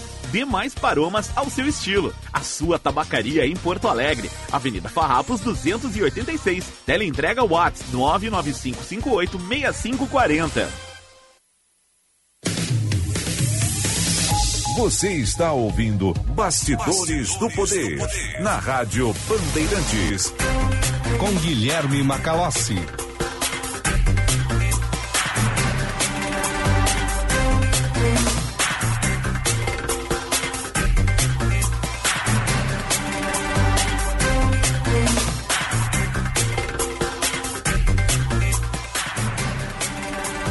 Quinze horas 21 minutos, esse é o Bastidores do Poder. A hora certa para o Hotel Express. Chegando na rodoviária de Porto Alegre, a sua hospedagem fica bem em frente ao Hotel Express Rodoviária e Hotel Express Terminal Tour. Convênios com agências, empresas e entidades, conforto e economia é no Hotel Express Rodoviária e no Hotel Express Terminal Tour. Ligue 3085 55 00. O Bastidores do Poder tem o patrocínio de Sinoscar, seu Chevrolet novo está na Sinoscar. Equinox, S10 e Trailblazer, a pronta entrega. Sinoscar, compromisso com você. Juntos salvamos vidas. E também da Escola Superior dos Oficiais da Brigada Militar e do Corpo de Bombeiros Militar, realizando sonhos, construindo o futuro. A participação do público ouvinte pelo nosso WhatsApp, 980610949, 980610949 e também pelo nosso canal no YouTube, youtube.com bandrs você pode deixar a sua mensagem pelo nosso chat. Você pode nos acompanhar pelo YouTube, você pode se inscrever no nosso canal, clicando no sininho para receber as notificações com as atualizações da nossa programação. E também pelo nosso sinal FM 94.9 em todo o Rio Grande do Sul e pelos aplicativos Band Rádios e Band Play. Muito bem. Vamos dar prosseguimento aqui à edição de hoje do Bastidores. Nós vamos receber a direção do Sind Bancários, que está completando 90 anos. Estão aqui o Everton Jimenez, que foi presidente do Sind Bancários e atualmente é vice-presidente da CUT do Rio Grande do Sul, e o Gilney Nunes, que é o diretor de comunicação. Uh, e eu gostaria de dar as boas-vindas a vocês, uh, o Bastidores do Poder, e parabenizar pela entidade, os 90 anos do Sind Bancários. Muito boa tarde. Boa tarde, Macalossi. Boa tarde aos ouvintes e a todos aqueles que seguem né, esse programa uh, nas mídias sociais. Primeiro agradecer aqui o espaço, né? Que é importante a gente ter espaço aqui para falar um pouco da, de, da, dessa história de 90 anos do Sind Bancários, que é um sindicato que é uma referência uh, não só para o Rio Grande do Sul, para Porto Alegre, mas para o Brasil, né? Nossa entidade hoje é uma, uma, uma, referência na defesa não só da, da categoria bancária, mas na defesa da classe trabalhadora como todo. O sindicato que ao longo da sua história uh, participou ativamente dos principais momentos, né? Uhum. Para ter uma ideia, antes dos bastidores a gente estava falando sobre o Olívio, né? O Olívio Dutra, ex-presidente do sindicato, ele ficou conhecido e depois virou prefe... deputado, prefeito, governador, ministro, e ele ficou conhecido na famosa greve de 79, Sim. que foi a primeira greve aqui no Rio Grande do Sul, grande greve na época da ditadura militar, que enfrentou a ditadura, que teve toda a diretoria uh, presa, que teve intervenção e que mesmo assim a categoria continuou em greve para libertar os seus, os seus líderes na época. Então, um sindicato que durante toda agora, depois,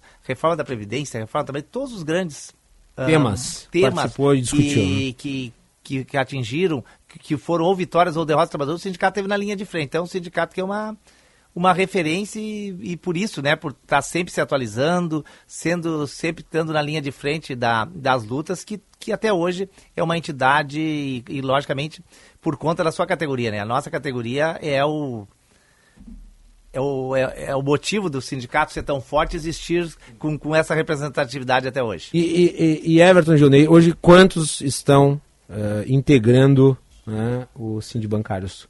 É. Quantos associados?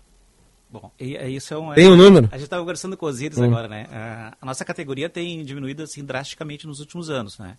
O sindicato já teve 15 mil na base, né? Hoje está um pouco mais de 10 mil. E sócios, nós temos 6 mil sócios hoje na base do sindicato e região, que contempla 15 cidades ao redor de Porto Alegre. É, a que se deve essa diminuição na avaliação de vocês? É uma questão envolvendo a própria função, o próprio trabalho do bancário? Porque nós estamos vivendo um momento em que há uma digitalização dos bancos e me parece isso afeta né, o número de contratações eh, das empresas que atuam no setor ou mesmo do setor público através dos seus bancos. Eh, como é que vocês veem esse movimento e como é que o Sindibancários lida com esse desafio? Isso, acho que a categoria bancária vem sofrendo uma transformação desde a década de 70, né, Gimenez?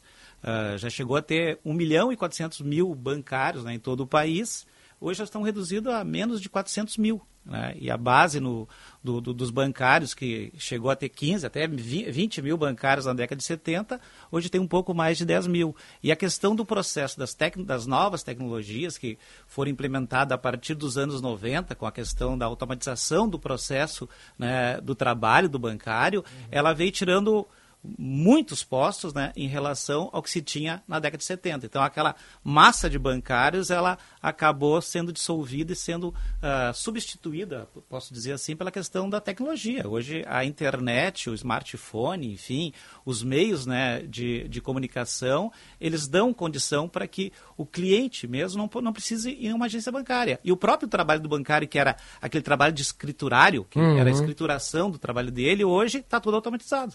Então, isso foi que levou, a, de um certo momento, né, a questão da redução da categoria. Além, claro, das demissões. Hoje, uh, a gente teve uma redução, aí, sei lá, de 30%, 40% nos últimos anos, que vem decorrido em relação aos PDVs dos bancos públicos, né, que o pessoal já estava mais antigo, acabou saindo nos PDV, e a questão do turnover nos bancos privados. Quer dizer, há uma grande rotatividade nos bancos privados em relação ao emprego do próprio bancário. E de, e de, uma certa forma isso tem, tem contribuído para a redução então da categoria e ao longo aí dos 30, 40 anos.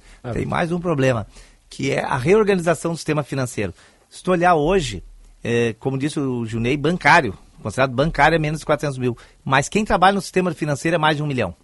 Porque surgiram outras formas. Né? Outras né? Os atividades. bancos digitais, Sim. as financeiras, as cooperativas de crédito, para nós, todos esses deveriam ser representados pelos sindicatos bancários, pela categoria banca, pelas entidades sindicais bancárias, porque todos são do sistema financeiro, tanto é que o nosso sindicato, é, sindicatos uh, nós mudamos para representar todo o sistema financeiro e não só as próprias lotéricas. As lotéricas fazem trabalho de banco, cobram título, saques, uh, qualquer, qualquer operação bancária hoje tu faz praticamente numa lotérica. Então teve, no fundo, os bancos para fugirem uh, do, dos sindicatos de bancários que são mais organizados, que tem um piso maior, que tem direitos maiores, que, que tem uma, uma categoria com uma organização nacional, um acordo coletivo que é um, talvez o melhor de, de todas as categorias do ponto de vista de ter direitos, eles fugiram tergiversando, arranjando formas de criar outras empresas que pertencem aos bancos. Tu vê, o Santander agora criou uma aqui de informática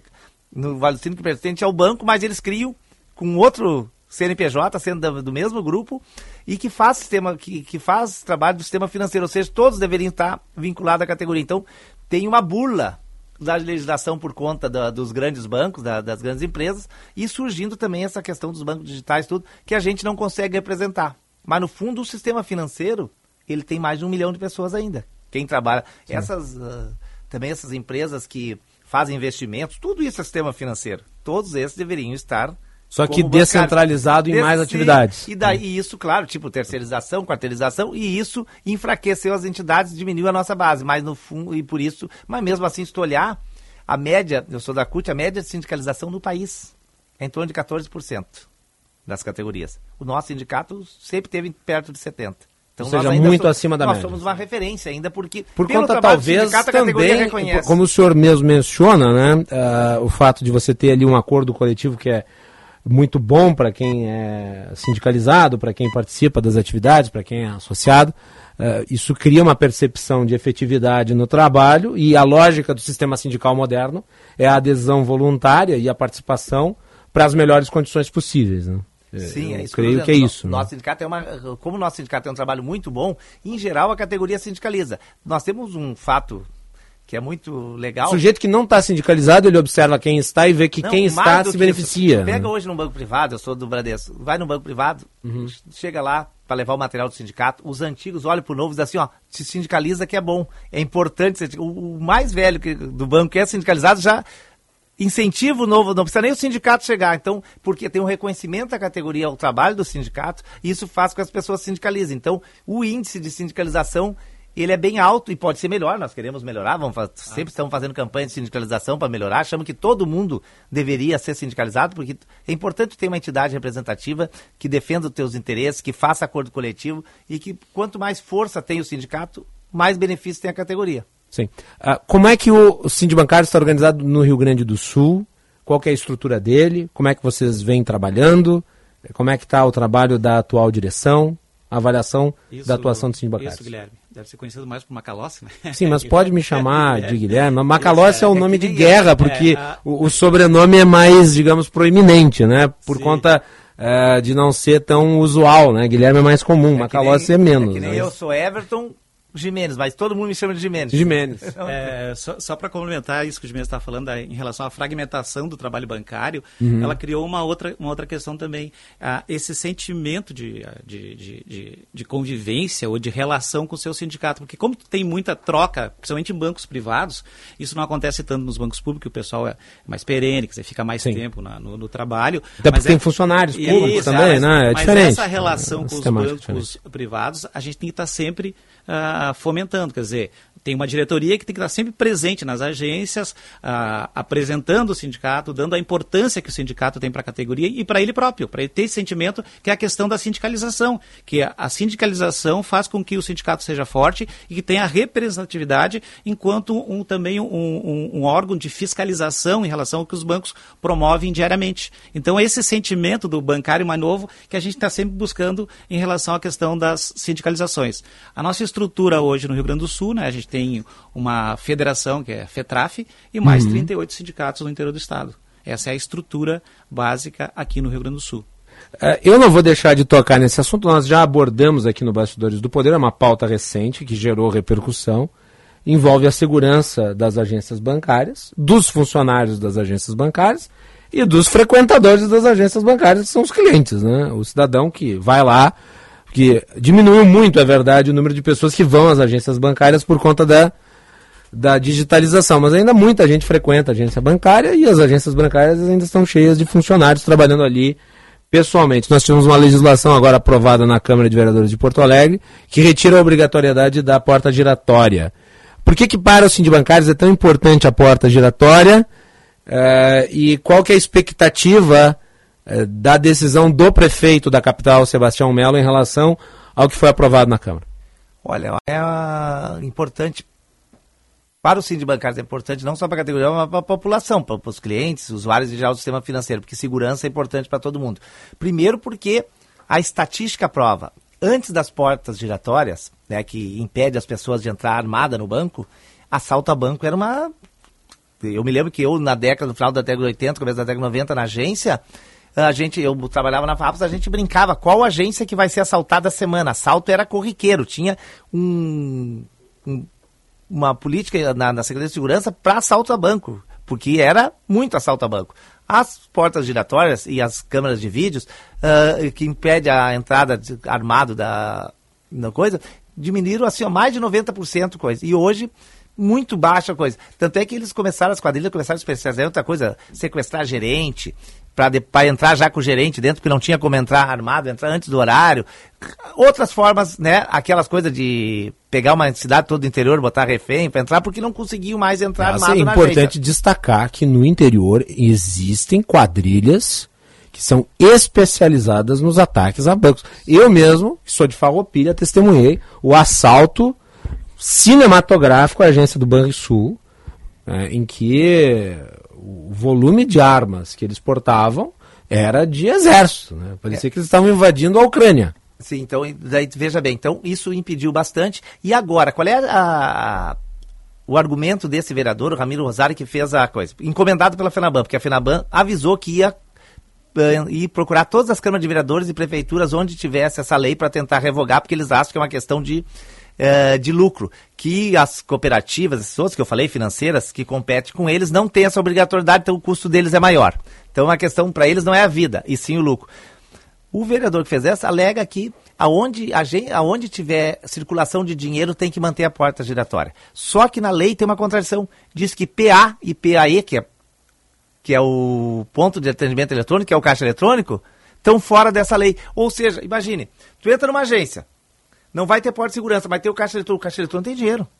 Mas, normalmente o funcionário da agência tem acesso, porque se dá algum problema, tranca dinheiro, não entra no depósito, o funcionário vai lá ajeitar. Então, se não tiver porta giratória, que não vai uh, detectar armado, o cara entra armado, bota a, a arma na, na cabeça do funcionário para ir lá abrir o caixa eletrônico para tirar dinheiro. Mas, hoje, uh, mesmo que não tenha dinheiro na agência, sabe que hoje, uh, não, não só Pix, numa agência tu tem acesso a fazer transações enormes, de uma conta para outra, para aplicar para tudo.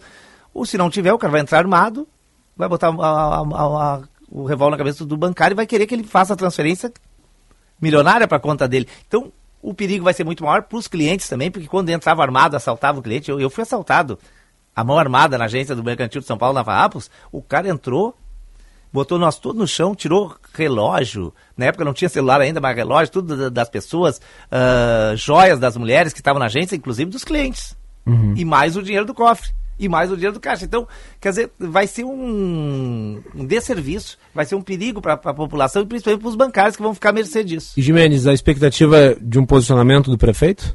Olha, nós uh, estamos cobrando, fizemos um ato na frente da prefeitura uhum. antes do final do ano e depois agora conseguimos, através do secretário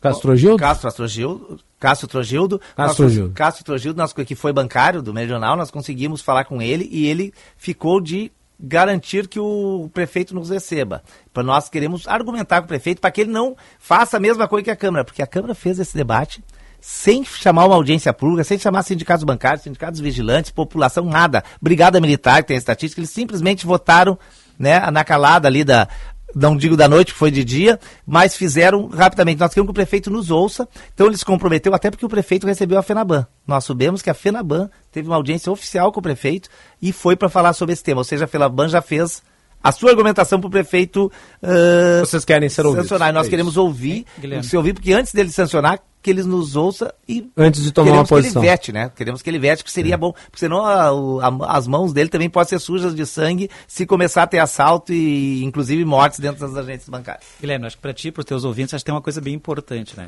A porta eletrônica, ela, ela é um sinal de intimidação. Claro, excetuando-se a questão das quadrilhas formadas, que nem tu falaste agora da Sim. questão do, do, do, assalto à farroupilha, porque isso é uma.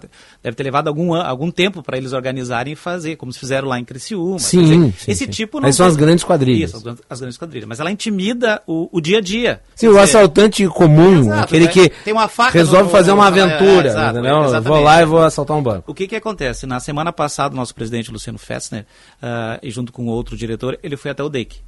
A gente está conversando com todas. Com, ah, tu também estava lá, né? E, e, um, e um fato importante, né? E que nos trouxe assim, por surpresa, né? Porque nas, nas agências do Cicred, do Cicobi, não tem porta eletrônica, não tem obrigatoriedade que não está dentro da lei. E ele diz que nesses locais o índice de assalto e de criminalidade é grande. Ou seja, nos bancos não é tanto porque tem a porta giratória, a porta que detecta o metal, quer dizer, ela intimida né, essas ações uh, uhum. de, que, de, de, de, pequeno, de pequeno grau, né, que não é aquele das quadrilhas organizadas. Então, de, de alguma maneira, a porta é importante e ela tem se mantido durante esse tempo todo como instrumento de segurança, né, de tanto de bancários quanto de clientes. Aproveitando que nós já estamos no limite aqui, mas eu gostaria que vocês falassem um pouco sobre a festa de aniversário de 90 anos dos bancários. É, é hoje, né? É, a partir solenidade, hoje. solenidade né? É, de comemoração aos 90 anos dos bancários na casa dos bancários. Fala um pouco sobre a solenidade. É, no fundo a gente quer fazer, né, quando um aniversário, um ano cheio assim, a gente quer fazer um ano de, de atividades. Então nós vamos fazer vários eventos ao, ao longo do ano. Uhum. Mas como 18 de janeiro foi o dia da fundação do sindicato, hoje nós vamos fazer uma solenidade às 19 horas na casa dos bancários, vai ter um debate antes, depois vai ter um coquetel Sábado tem uma atividade, uh, nós compramos um terreno ali na Riachuelo, que nós vamos construir uma nova sede, então sábado vai ter tipo o lançamento da pedra fundamental, mas não é mais pedra fundamental hoje. Um vai ser um vídeo com, com, com shows de bandas. Vai ter Ultraman, Bloco da Laje, várias outras coisas, então vai ter. E ao longo do ano, várias coisas. Inclusive, nós vamos lançar um livro Contando a história. A, não, um livro, nós já fizemos um livro já nos 80 anos contando a história do sindicato, agora nós vamos lançar um livro uh, contando com a biografia do Olívio Dutra, que é o bancário mais ilustre do Estado, que vai ser escrito pelo Alcice Wish, que foi... O grande personagem do Cindy Bancário. É, e o Alcice Wish foi patrono da Feira do Livro, tudo vai ser o, o escritor dessa biografia, desse, uhum. desse romance histórico da história do Olívio, e nós queremos lançar ele na Feira do Livro desse ano e também nas comemorações dos 90 anos do Sindicato Bancário e várias outras atividades que o Junei pode... Acho que o, o, o, sindicato tem uma tradição de luta, né? Fundado lá em 18 de, de janeiro de 1963, passou por quatro intervenções, né? Final da era Vargas, depois na ditadura militar, lá no, no, no AI-5 em 68, e que culminou com a questão da, da, do afastamento da direção na época de 79, com a grande greve dos bancários de 79, inclusive com a prisão de alguns dirigentes, dentre, dentre eles o Olívio Dutra. Então, o sindicato é tradição, luta pelas questões dos direitos dos trabalhadores e da sociedade no modo geral, né?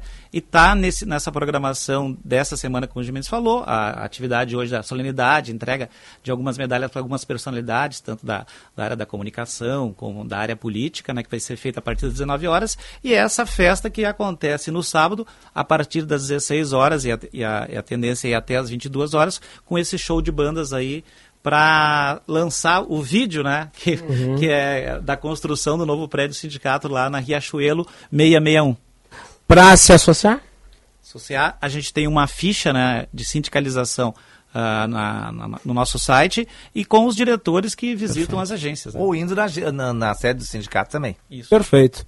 Olha, eu gostaria de agradecer, Jimenez e Junei, pela participação aqui no Bastidores do Poder, parabenizar a entidade por seus 90 anos de história e dentro dessa história muitas outras histórias e deixar os nossos microfones à disposição. Guilherme, eh, nós agradecemos muito, inclusive a gente está com uma parceria agora no, no programa do Osiris, né? Sim. É, acho que vai ser importante aí manter essa relação com a Band e agradecer o espaço e sucesso para todo mundo aqui. Muito bem, muito é, obrigado. Mais uma vez agradecer o espaço, que é sempre importante uma entidade sindical, né, ser ouvida pela grande mídia, semana que a audiência de vocês é grande, então obrigado pelo espaço e estamos à disposição aí para qualquer debate que queiram contar com a nossa presença. Muito bem, com certeza, e os microfones ficam à disposição.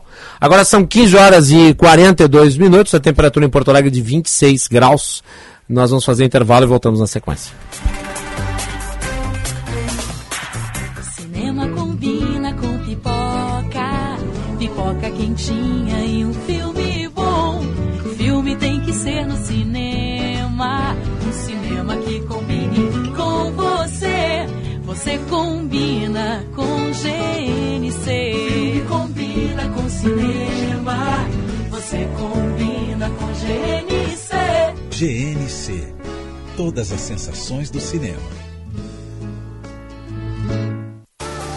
Perca a chance de comprar o seu novo SUVW Volkswagen. Faça as contas. Na Unidos tem T-Cross Comfortline com super valorização do lado na troca. O bônus é de 5 mil reais. Para o Taos, o bônus é de 6 mil. E tudo, tudo com taxa zero. O melhor negócio é aqui. É começar o ano com Volkswagen Zero. Unidos, a casa da Volks. Na Ipiranga, pertinho da PUC. Mais que SUV, SUVW. Juntos salvamos vidas. Volkswagen.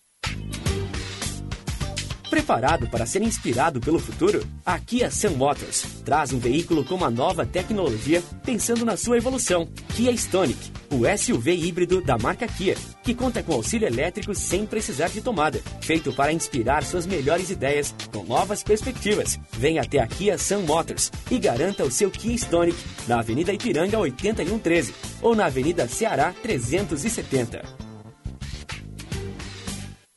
Chegou o verão com muitas promoções na Master Hotéis. Os hotéis da rede estão com até 25% de desconto nas hospedagens de janeiro a março. Aproveite esse momento para conhecer as atrações que rolam durante o verão em Porto Alegre, Gramado e Curitiba. A promoção é por tempo limitado. Acesse o site www.masterhotels.com.br, escolha o hotel da sua preferência e faça sua reserva. Ficou com dúvidas? Converse com a nossa equipe pelo WhatsApp 0800 000 2766. Master Hotéis. Cada hotel uma experiência master. Atenção, fique atento. Beba água pura, muita água, livre de vírus e bactérias. Água sem cheiro, sem gosto, com importantes sais minerais, ideal para a sua saúde e de sua família. Purificadores e mineralizadores de água natural, gelada e alcalina, com ou sem ozônio é na WaterSul. Ligue o WaterSul 3231 4567. WaterSul. Atenção total ao cliente 3231 4567. Visite o nosso site www.watersul.com.br.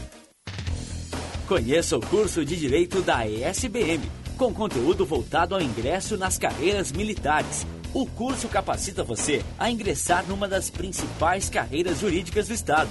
Saiba mais em www.esbm.org.br ou pelo telefone 51 981 47 92 42. ESBM, realizando sonhos, construindo o futuro. Atenção, você que é empreendedor, conecte sua marca com milhares de gaúchos. Anuncie na Band RS. Divulgue sua empresa ou produtos em nossos veículos. Aqui você encontra soluções de comunicação para o seu negócio. Junte sua marca com nossos comunicadores e com os veículos da Band RS. Para saber mais, ligue 51 21 0104 14 ou envie um e-mail para comercialrs@band.com.br. Bandeirantes, fechada com você. Fechada com a verdade. Você está ouvindo Bastidores, Bastidores do, poder, do Poder na Rádio Bandeirantes. Com Guilherme Macalossi.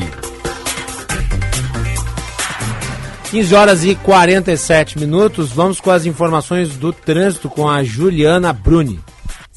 Trânsito. Concorrer a 150 mil e ficar de boa? Promoção com Veloy Fico de Boa. Pague pedágios, estacionamentos e IPVA com Veloy e participe. Saiba mais em comveloyficodeboa.com.br. Boa tarde, Macalossi. A Boa tarde. Aqui do Bastidores do Poder. Trago agora as informações do trânsito sobre alguns trechos bloqueados aqui em Porto Alegre. Tem obras para instalação de novo abrigo de ônibus que bloqueia a faixa da direita da Loureiro da Silva. Isso no sentido a José do Patrocínio, na região central. Outro ponto que vale o alerta também é João Pessoa, que tem obras no sentido bairro. Então, as melhores alternativas são Oswaldo Aranha e a Borges de Medeiros. Quer concorrer a 150 mil e ficar de boa? Promoção com Veloy Fico de Boa. Pague pedágios, estacionamentos e IPVA com Veloy e participe. Saiba mais em comveloyficodeboa.com.br. Macalossi.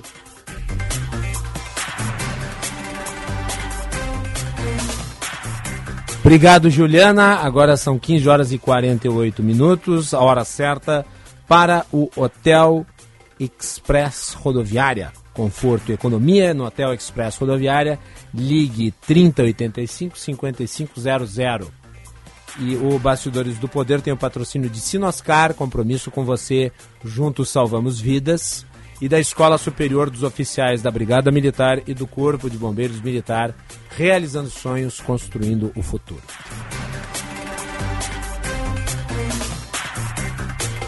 Vamos ao aeroporto do Galeão, no Rio de Janeiro. Está ocorrendo um acidente, o Fernando Davi está lá e tem as informações junto com a Band News TV. Então, de acordo com o Corpo de Bombeiros, nesse momento o fogo, é, não existe mais esse risco do fogo é, que começou aqui no terminal de cargas se expandir, se alastrar para a base aérea do Galeão. Então essa é a informação no momento, né? Essa informação que acalma, porque afinal de contas estamos falando de um dos maiores aeroportos do país e que poderia, caso o fogo se expandisse, comprometer as suas operações. Esperamos também que não não tenham ne- nenhum ferido aí por conta desse acidente. Ô Braguinha, uma pessoa se derreteu ontem com a grande vitória do Grêmio sobre o São Luís, com essa estreia do Luizito Soares. Este alguém é Juan Romero. Ele, inclusive, provando é que se permitiu, né, ah, como poderia dizer, se permitiu também se alegrar com o desempenho do jogador, veio de azul hoje, veio de azul celeste, né, Juan? Exatamente. Azul celeste, assim como a camisa do nosso querido, da nossa querida seleção uruguaia. Ah, é por causa da seleção uruguaia. É, exatamente, Ah, a qual eu sim, sou claro. simpatizante, não digo torcedor, mas sou simpatizante por conta de papai. Papai que é torcedor do Uruguai e que se sentiu traído com a vinda de Soares, Luisito Soares, Ora, mas para era o só Grêmio. um time uruguaio fazer uma oferta melhor. Sabe o que, que é? Futebol é isso, é comércio. É que tem uma Futebol coisa- é livre mercado. Tem uma coisa oferta, muito curiosa. né, as O pessoas não podem se condoer porque alguém conseguiu montar né, uma operação para viabilizar um grande jogador. Mas é que ele se Tem que sentiu é, traído. inspirar-se fazer algo semelhante ou melhor. Ele se sentiu traído por um motivo especial. Ah. No Uruguai ele é torcedor do Nacional. E aqui em Porto Alegre ele é torcedor do Ah, Internacional. então é uma questão não uruguaia, é uma questão gaúcha. né? uma questão gaúcha e porque ele tava jogando no time do coração do meu pai. E time do coração do próprio Luizito Soares, né? Então ele se sentiu muito traído e não gostou nada. Hum. Mas, passa, viu? Mas passa, Senhor passa. Romero, passa. Como é que é o nome do seu pai? Gustavo. Passa, Gustavo senhor Romero. Passa. Mas eu acho. A dor passa.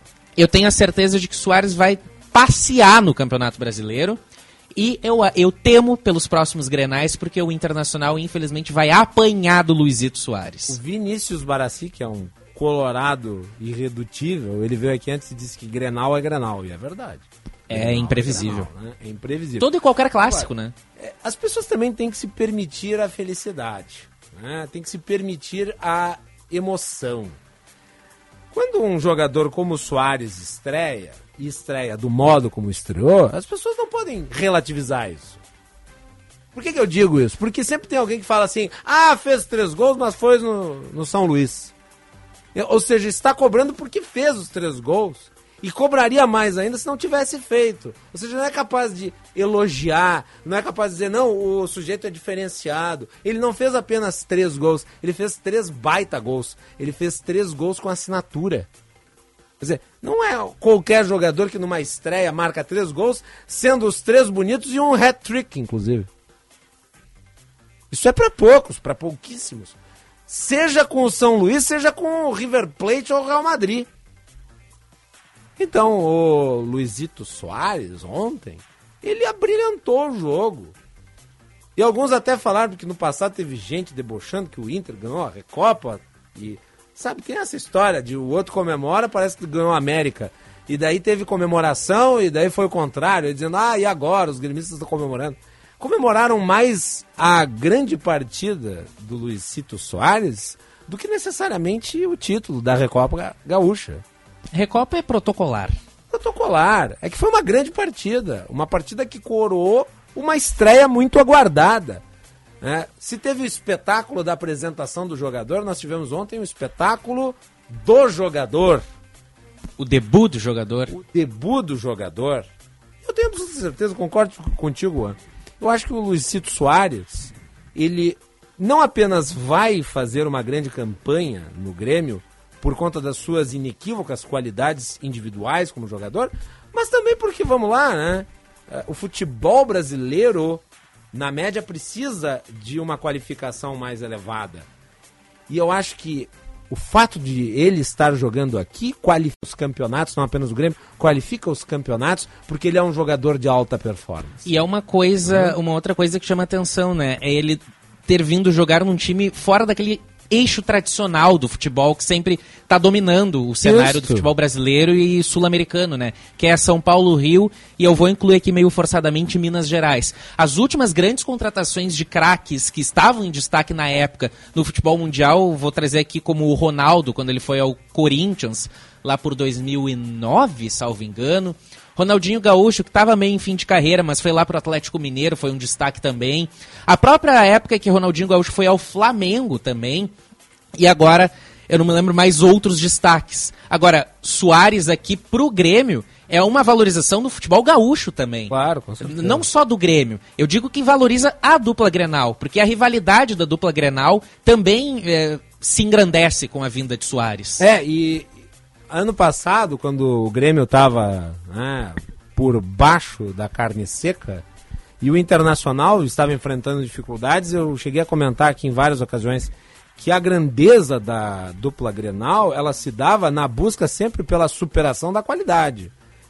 E não para ver quem passava mais vergonha, como era o caso à época. Então, quando o Grêmio traz um Luizito Soares, isso imediatamente instiga o Internacional a fazer grandes contratações. Então, você tem um nivelamento por cima.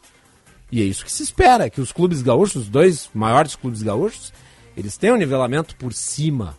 Né? E inspirem-se uns em relação aos outros para grandes conquistas. Futebol, ele é feito de grandes conquistas e ele é feito das rivalidades concernentes a essas grandes conquistas. Se os dois, os dois times estão em crise, bom, é óbvio que o interesse ele cai e cai muito. Então, a vinda do Luizito Soares, ela representa isso e ficou muito bem ilustrada nessa grande partida que ele jogou ontem, desempenhou maravilhosamente, encantou a todos.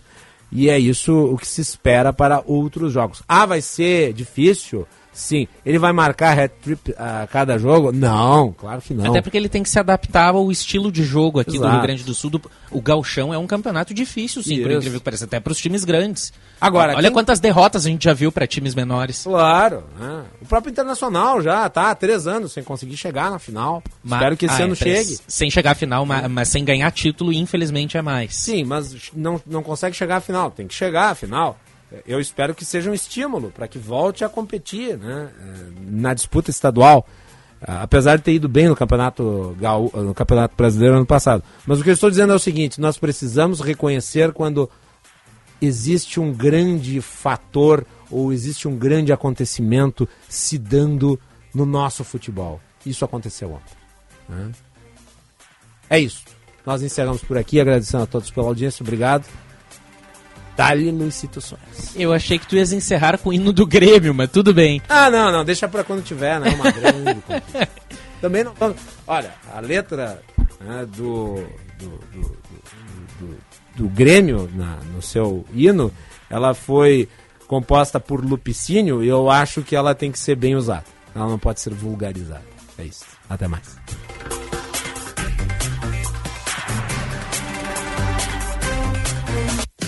Você ouviu Bastidores, Bastidores do, poder, do Poder na Rádio Bandeirantes com Guilherme Macalossi.